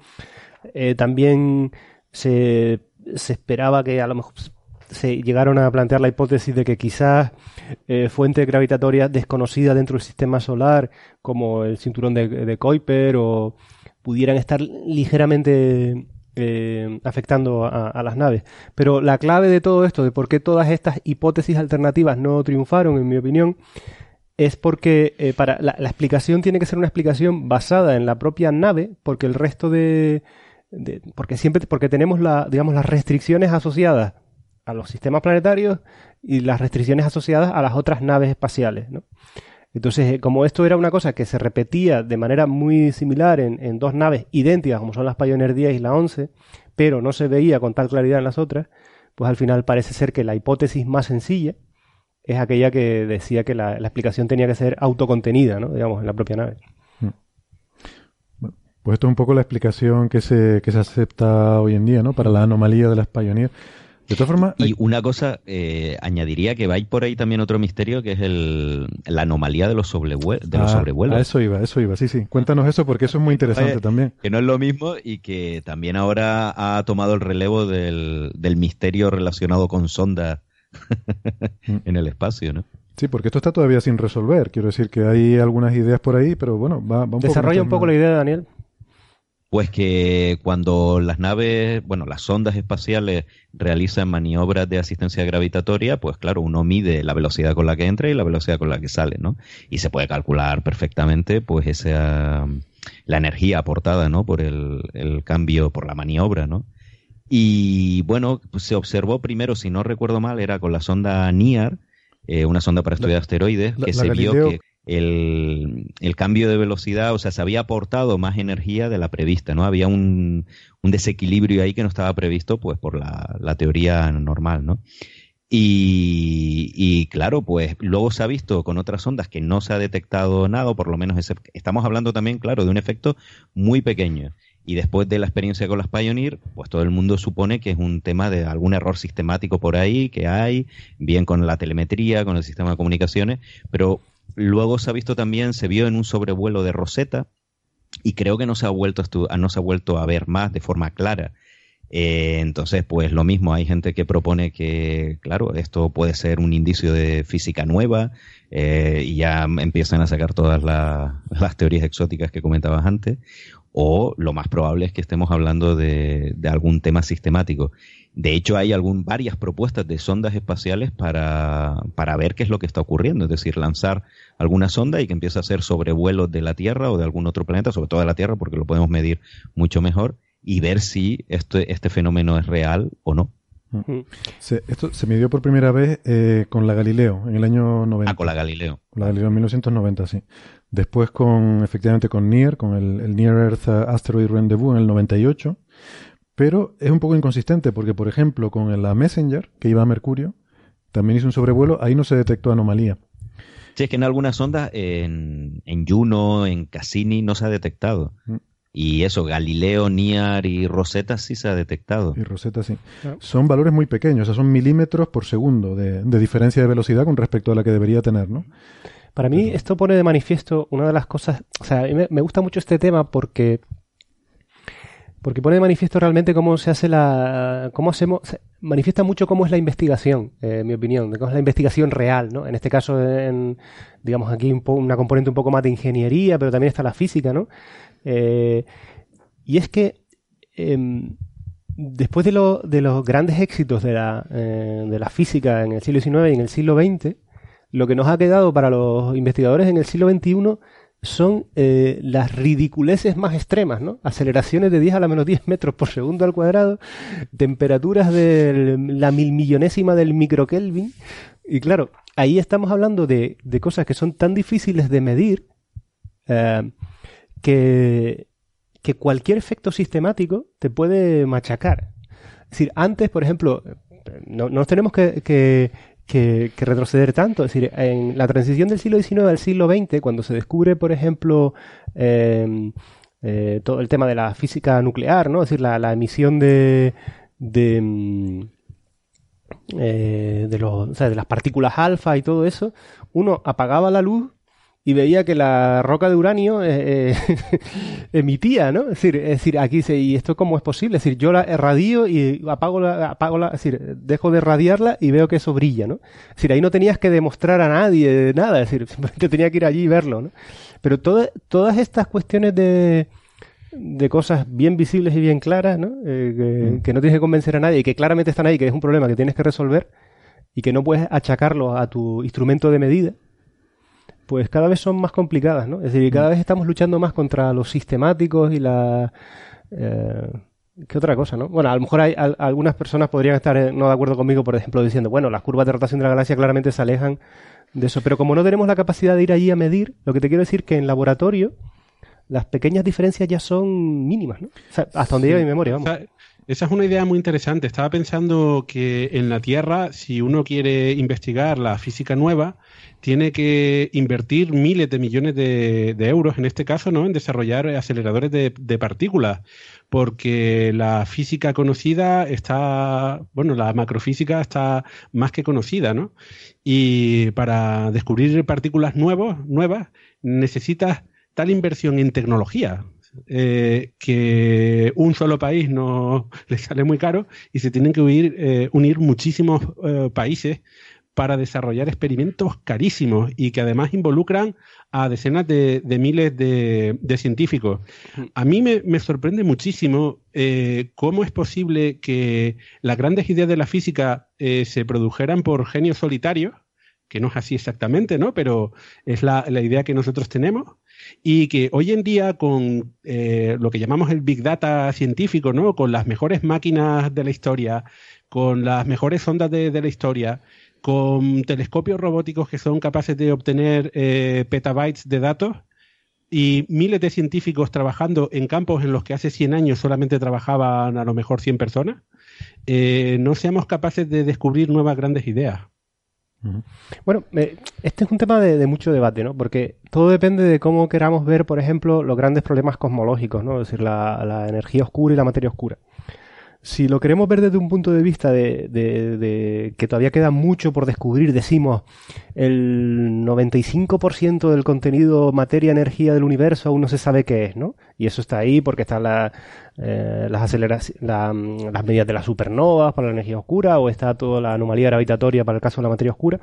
Alguien podría decir, no, no, la evidencia observacional es bestial de que hay algo que no comprendemos. Pero también otra persona podría decirte, bueno, si la energía oscura finalmente es una constante cosmológica, no hay nada más que explicar. Es decir, se, se convierte en algo a explicar tanto como por qué la constante de la gravedad es G eh, y tiene este valor, ¿no? Porque la gravedad pues tendría dos constantes, la cosmológica y la, G de Newton, ¿no?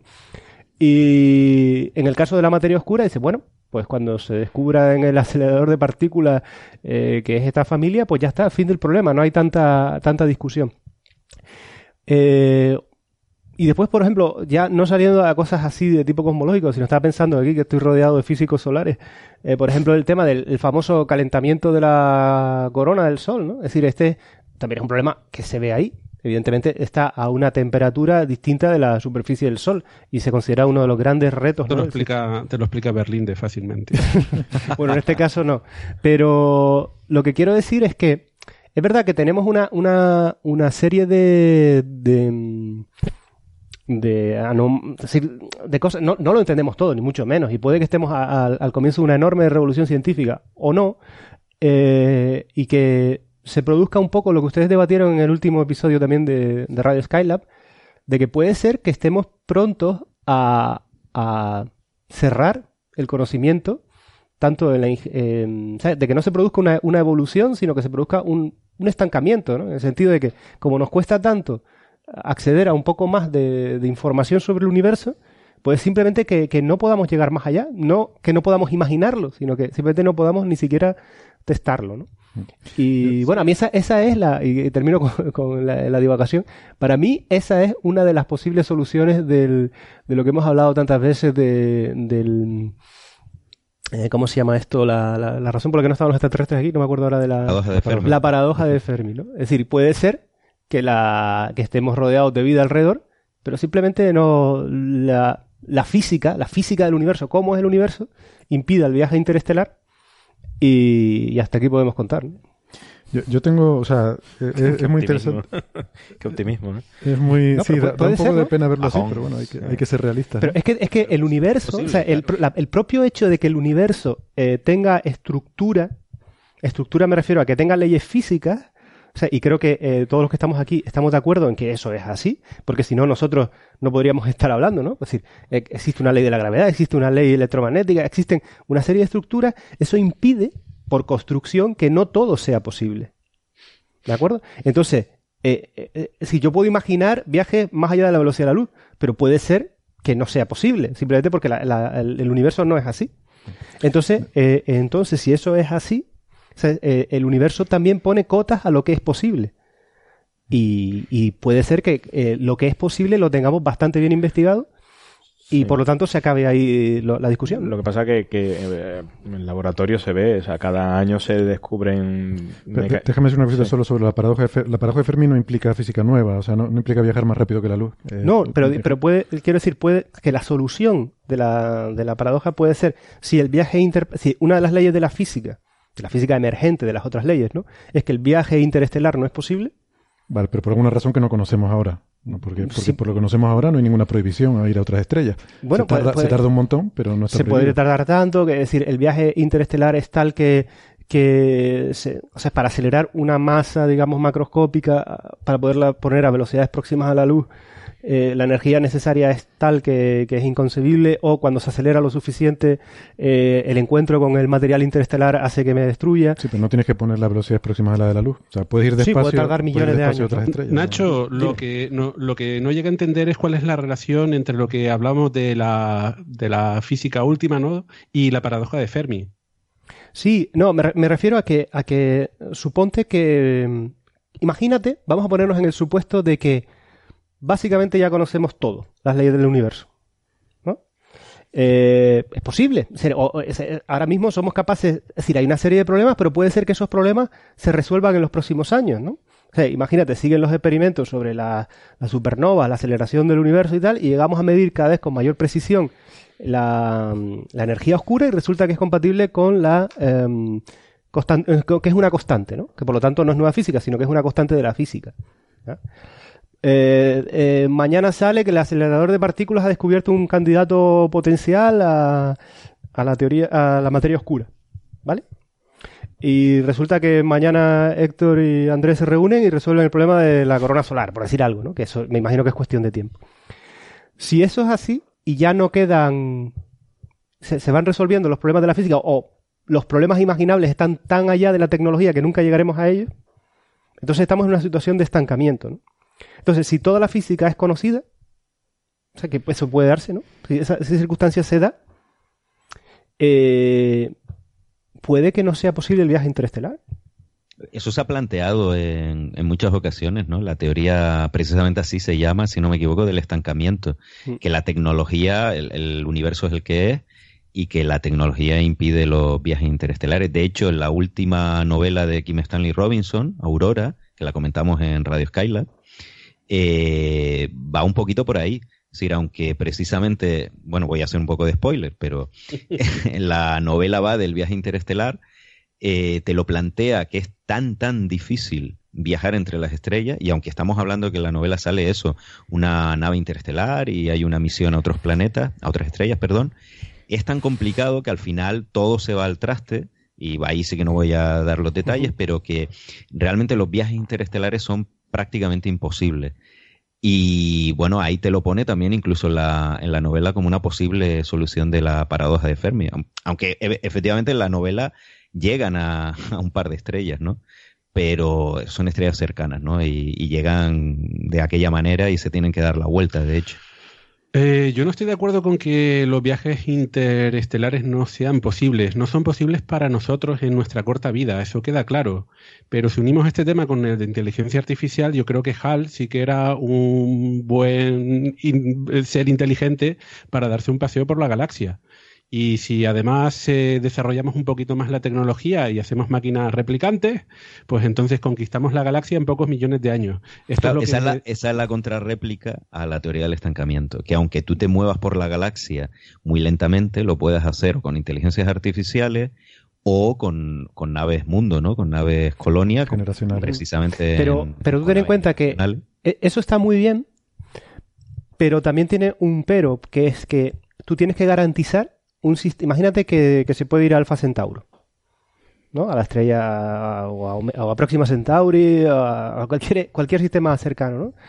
Eh, pero que en vez de tardar cuatro años, ¿cuánto se tardaría con la tecnología actual? ¿20.000 años? ¿30.000 años? No sé, lo que sea. Sí, por ahí. vale, tú tienes que garantizar que un objeto macroscópico sometido a radiaciones, eh, golpes de rayos cósmicos y eso, es capaz de sobrevivir intacto durante 20.000 años. No, no hemos hecho nada, ni siquiera la, ni siquiera la gran muralla china aguanta 20.000 años. Quiero decir, y está hecho de piedra sólido y... Sí, pero es distinto, porque el espacio interestelar no es... El espacio interestelar es muy fastidiado. ¿Tú, querías decir algo? ¿O ya se ha pasado? No, ya se me... Por eso te quiero decir que... eso sale en Aurora, en esta novela que te comento, eh, y sale precisamente la degradación de todos los sistemas. Es verdad que a escala de tiempo de siglos, pero sale todo eso, la degradación ambiental, porque es un ecosistema cerrado, degradación de, las máquinas, de, todos los sistemas, ¿no? Yo la verdad es que no lo sé, yo quiero ser optimista, yo quiero pensar que, algún hueco hay por ahí para, viajar entre las estrellas, pero efectivamente que por lo que hoy sabemos es muy, muy complicado. A, mí me interesa otro aspecto de lo que comentaba Nacho, eh, y volviendo a lo que decía antes, que era eh, eh, el alto coste que eh, la gran inversión que hay que hacer realmente hoy en día para hacer descubrimientos eh, avanzados, ¿no? Muchos equipos de, científicos con máquinas muy complejas. Entonces, quizás eh, las limitaciones de las que estamos hablando en conocimiento realmente sean limitaciones sociales, en el sentido de que no va a haber grandes presupuestos para desarrollar tecnología realmente nueva, potente, que nos permita llegar a, a, lo mucho más pequeño o a lo mucho más lejano. No porque sean eh, limitaciones de la física, ¿no? Sino simplemente porque costaría tanto, tanto dinero, tantos recursos que no vale la pena o no, o no va a ocurrir. Yo, yo, sobre eso, por dar un poco el, contrapunto y darle un poquito de optimismo, yo también es que pienso que a veces miramos al pasado con ojos del presente, ¿no? Y entonces cuando... Y eso nos lleva quizás a ser un poco injusto y subestimar los esfuerzos que se hacían en el pasado. Em, yo pienso que casi todos los eh, grandes avances experimentales, observacionales, etcétera, requerían la tecnología más sofisticada de la época y grandes esfuerzos para la época, que a lo mejor hoy en día nos parecen ridículos, pero a lo mejor en aquella época eran algo eh, súper costoso, ¿no? O sea, cuando Hubble y Humason estudiaban los espectros de las galaxias, usaban el mayor telescopio del mundo. No, no usaban que ahora a lo mejor no le damos la importancia a lo que era ese telescopio, pero para la época, pues, aquello debe ser una, cosa totalmente admirable, ¿no? Sí que es cierto que por lo menos en los principios de la, de la física atómica y tal, los experimentos eran bastante básicos. Sí. Y, en ese caso, eh, lo que pasa que lo que hubo fundamentalmente fueron avances teóricos, ¿no? En la mm. interpretación de experimentos que se podían hacer en tu casa si querías. No, no pero yo creo, que es un hecho objetivo que la, la inversión en ciencia ahora es mayor, salvo casos puntuales en la historia, como creo que fue el, observatorio de Urano Bohr, eh, para estudiar la, eh, em, la trayectoria de Marte con precisión, ¿no? lo que hizo... Ah, ¿Cómo se llama? No me acuerdo. Tico Brahe. Tico Brahe, Tico Brahe, sí. Que ahí creo que sí se invirtió una millonada de la época, ¿no? Pero a excepción de ese caso histórico que me viene a la cabeza, eh, cuando se ha hecho el cálculo de lo que se está invirtiendo para poder avanzar ahora a nivel científico, está claro que, cada vez se invierte más. Pongo ejemplos. Eh, antes, es verdad que tú a lo mejor necesitabas la inversión de algún millonario, ¿vale? Es decir, que estaba dentro de la riqueza de un millonario poder financiarte. Después eh, fueron los países, y ahora estamos hablando de que para construir los telescopios de la nueva generación necesitamos consorcios internacionales. Eh, de países. Es decir, que en ese sentido... Lo, que pasa, lo, que pasa, que es, también un poco de, random world, ¿no? De, nunca sabes exactamente en qué sitio, en qué experimento te va a aparecer eh, una cosa que no, que no sabes, ¿no? O sea, experimentos de laboratorio relativamente simples sobre, no sé, sobre criptografía cuántica, sobre eh, teletransporte y cosas de este estilo tampoco son tan caros, ¿no? Son cosas que se puede permitir incluso en una universidad, por ejemplo, ¿no? O por ejemplo, y ahí seguramente... El descubrimiento del grafeno, que fue una cosa de laboratorio. Claro, o sea, pero sí que es verdad que esfuerzos como el, el CERN, por ejemplo, ¿no? sí que son multipaíses, ¿no? Mm. Pero, pero a lo mejor el, la campana suena en, en otro sitio, ¿no? Sí, yo, yo veo que efectivamente cada vez se invierte más en ciencia, pero también es verdad que el progreso también es cada vez más rápido. O sea, si miramos la gráfica, es verdad que se está, se está invirtiendo mucho, ¿no? Y que mm, se invierte más exponencialmente, también la sociedad crece exponencialmente, eh, la población crece exponencialmente, pero, pero también si piensas en, por ejemplo, lo que sabemos hoy de cosmología y lo que sabíamos hace 20 años, y tú eso lo extrapolas un par de siglos para atrás, 20 años en el siglo XIX no se había avanzado nada y 20 años en el siglo XXI se ha avanzado muchísimo, ¿no? bueno, depende de lo que consideremos avance. No, en el siglo XIX también hubieron avances tremendos. De hecho, quiero recordar que a finales del siglo XIX también tuvieron este debate, el mismo. Eh, hablaban del fin de la física. Eh, ya tenían un modelo del átomo, ya sabían cómo eran las reacciones químicas, ya tenían la ley de Newton. Estupendo, ya está todo explicado. ¿Qué queda por explicar? Hay, una frase famosa del, del director. Quedaba por explicar todo porque ni siquiera conocían que la existencia de una galaxia. Sí. bueno, pero, pero hay, que, hay que ponerle un pero a este debate, en el sentido de que en algún momento, en algún momento, puede ser ahora, o puede ser dentro de mil años, alguien tendrá razón al decir eh, eh, eh, conocemos toda la física. ¿Por qué? Porque, insisto, por el propio hecho de que el universo tenga una estructura implica que es finito. Por lo tanto, si es finito en su, en su explicación también. Es decir, que en algún momento sí, si, si, si, consideramos que llegamos a, seguir avanzando y conociendo todo en detalle, llegará un momento en que sea correcto decir eh, lo entendemos todo, entendemos las leyes de la física. Eh, entonces, eh, ya por terminar, ¿no? Yo apuntaría, sí, eso es perfectamente posible, está claro, ¿no? Yo creo que eso, eso es una posibilidad y puede ocurrir. Pero por darle el otro contrapunto, podría ser que no. ¿Por qué podría ser que no? Por ejemplo, hay, hay dos formas. Una es la de Douglas Adams, que dice en la guía del autostopista galáctico que hay una teoría que dice que cuando conozcamos todo el universo, este cambiará espontáneamente y se convertirá en algo mucho más complicado, ¿no? Y otra gente que dice que eso ya ha ocurrido. Pero bueno, eh, esa es una visión. La otra visión un poco más, un poco más seria es que podría ocurrir, podría ocurrir que nuestra mente, y esto es lo que hemos planteado alguna vez en el programa, podría ocurrir que la mente humana no esté bien cableada para entender cómo funciona la naturaleza. Eh, y me vuelvo al ejemplo de los gatos de Edelstein, que él decía que él les pone el puntero láser y los animales se van contra el puntero y jamás van a pensar que, que, en su, que en su mano él tiene el control de ese puntito rojo. ¿no? Entonces, si eso es así, eh, puede pasar que no estemos usando la perspectiva correcta para entender el universo. Si no estamos usando la, la perspectiva correcta, vamos a ir haciendo avances incrementales. Por ejemplo, Tú coges, tú quieres hacer una transforma de Fourier, pido disculpas por lo que voy a decir una cosa aquí un poco absurda, pero una palabrota. tú coges una transforma de Fourier y quieres analizar una, una, una función. Si tienes la suerte que la función que estás analizando es un seno, entonces estás usando la forma correcta de analizarla y en un término o dos ya tienes tu función analizada. Perfecto, no hay nada más que ver. Ya la conoces perfectamente. Pero si tú quieres coger una línea recta, una cosa muy simple, una línea recta o, o una función escalón la quieres analizar con una transforma de Fourier, nunca vas a llegar a describirla del todo.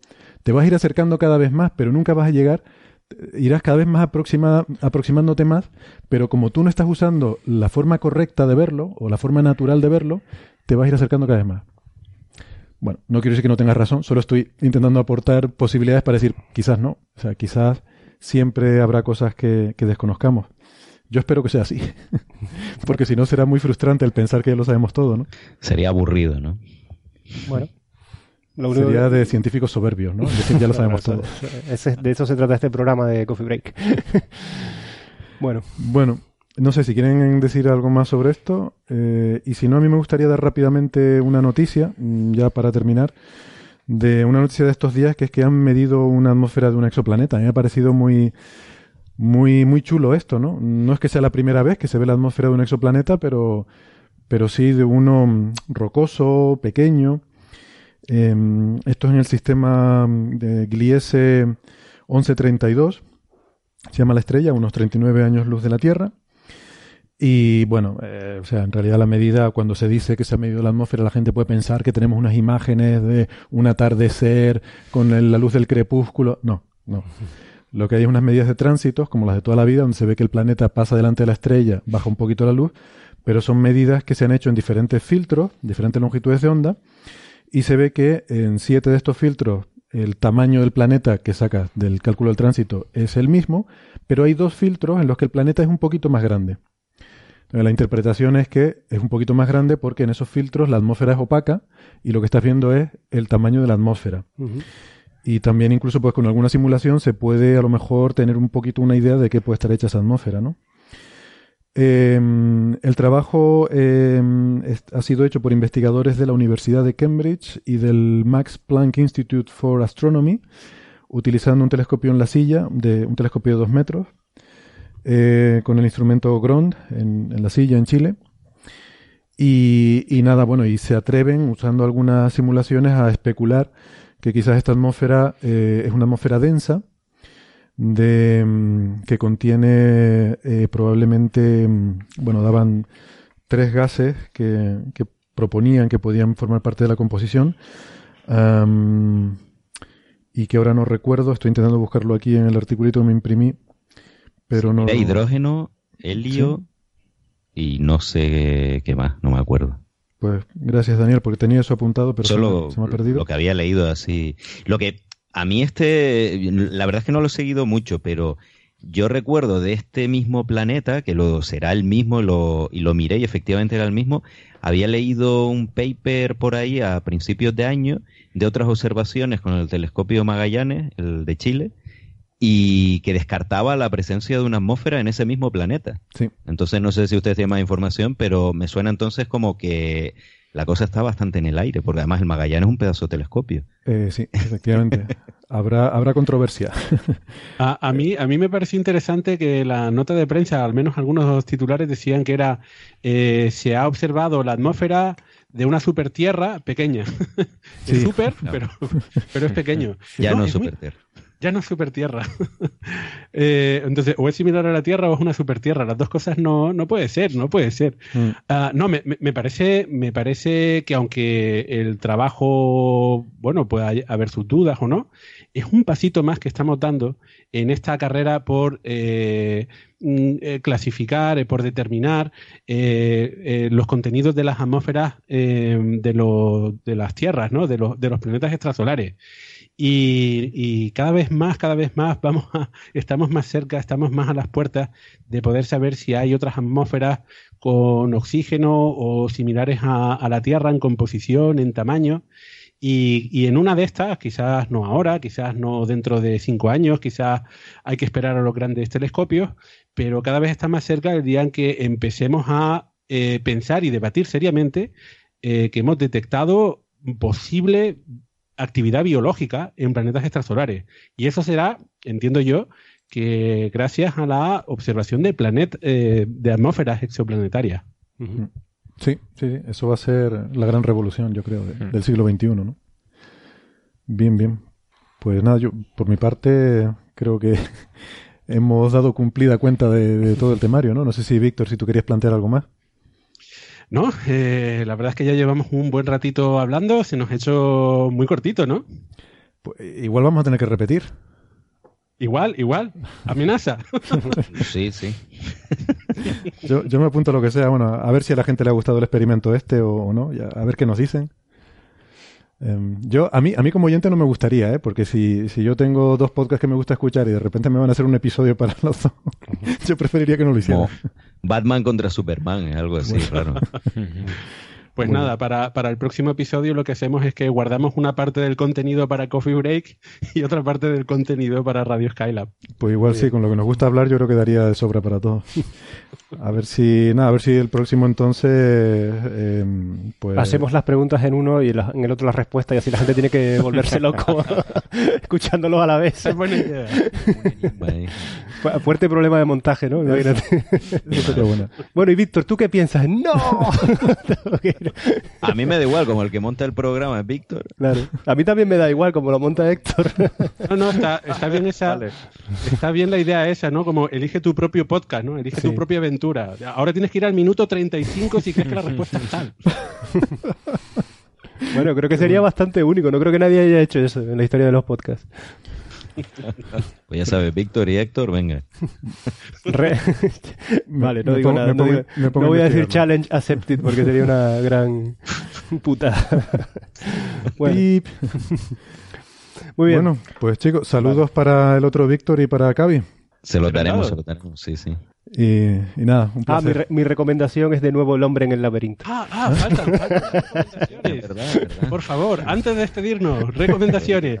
Eh, para los que escuchen Coffee Break, que no escuchen Radio Skylab, eh, nosotros al final de cada programa lo que hacemos es una recomendación. Cada, cada participante se tiene que tener preparado pues eh, algún libro, alguna película, alguna página web o algo interesante que, le haya llamado la atención y que considere que los oyentes también lo van a encontrar interesante. Así que, venga, ronda de, recomendaciones. Yo, como no, como no tengo el acceso a Radio Skylab a decir lo, que tengo que recomendar, voy a, me vas a permitir tres libritos. uno. A la tres, tres. Sí, de hecho creo que algunos lo han recomendado ya. Bueno, uno con seguridad en Radio Skylab, otro no lo sé y el otro creo que no, pero yo lo, voy a decir. Uno es eh, de ciencia ficción, el, hombre en el laberinto, que insisto es un libro de ciencia ficción muy poco conocido y que creo que es fantástico. Bueno, a mí me encanta, de Silverberg. Eh, otro que es de historia, eh, pero historia de un punto de vista contado científicamente, de, de, punto de vista más, más científico, ¿no? No, no, un relato de hecho, sino de por qué las cosas pasaron como pasaron, que es Armas, Gérmenes y Acero, de, mm, Jared, eh, Diamond, sí, O Diamond, Muy bueno, sí. Ese libro me gusta mucho. Y el otro que me gusta mucho y que, no, y que leí no hace tanto, eh, es un libro de Kip Thorne que se llama algo así como Agujeros Negros y Tiempo, Curvo o algo así. Eh, yo lo, lo, leí en inglés y me sé el título en inglés, pero me imagino que la traducción va a ser algo así. Y a los que les guste más el tema de la física un poquito más dura, ¿no? A, la gente de Coffee Break que le gusta más la parte más dura, se los recomiendo porque es un libro muy, muy bueno. Es interesante el autor porque Kip Thorne es el co-guionista, eh, coproductor o productor ejecutivo de la película Interestelar. Eh, y además futuro premio Nobel de Física porque fue uno de los que inició el proyecto LIGO para el descubrimiento de ondas gravitacionales, ¿no? Así que interesante. más recomendaciones. Andrés. Bueno, yo eh, pensaba recomendar un par de libros, pero casi que recomiendo al autor, no sé si lo han recomendado alguna vez, a John Scalzi, eh, bueno, John Scalzi eh, es escritor de ciencia ficción y tiene, he leído varias, eh, o sea, tiene una trilogía que se llama All Man's War, eh, la guerra de los hombres viejos o algo así, que está muy bien. de hecho, se plantea la guerra desde una perspectiva, guerra interestelar desde una perspectiva curiosa, ¿no?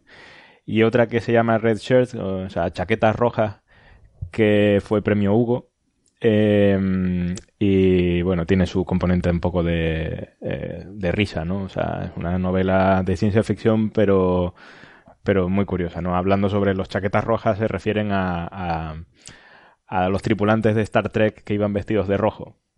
Eh, y es, muy curiosa, recomiendo leerla. ¿Cómo se llamaba esta película que era una parodia de, Ay, sí, Galaxy Wars, ¿no era? Galaxy Quest. Galaxy, Quest. Galaxy Quest. sí, qué buena. Va, en ese plan.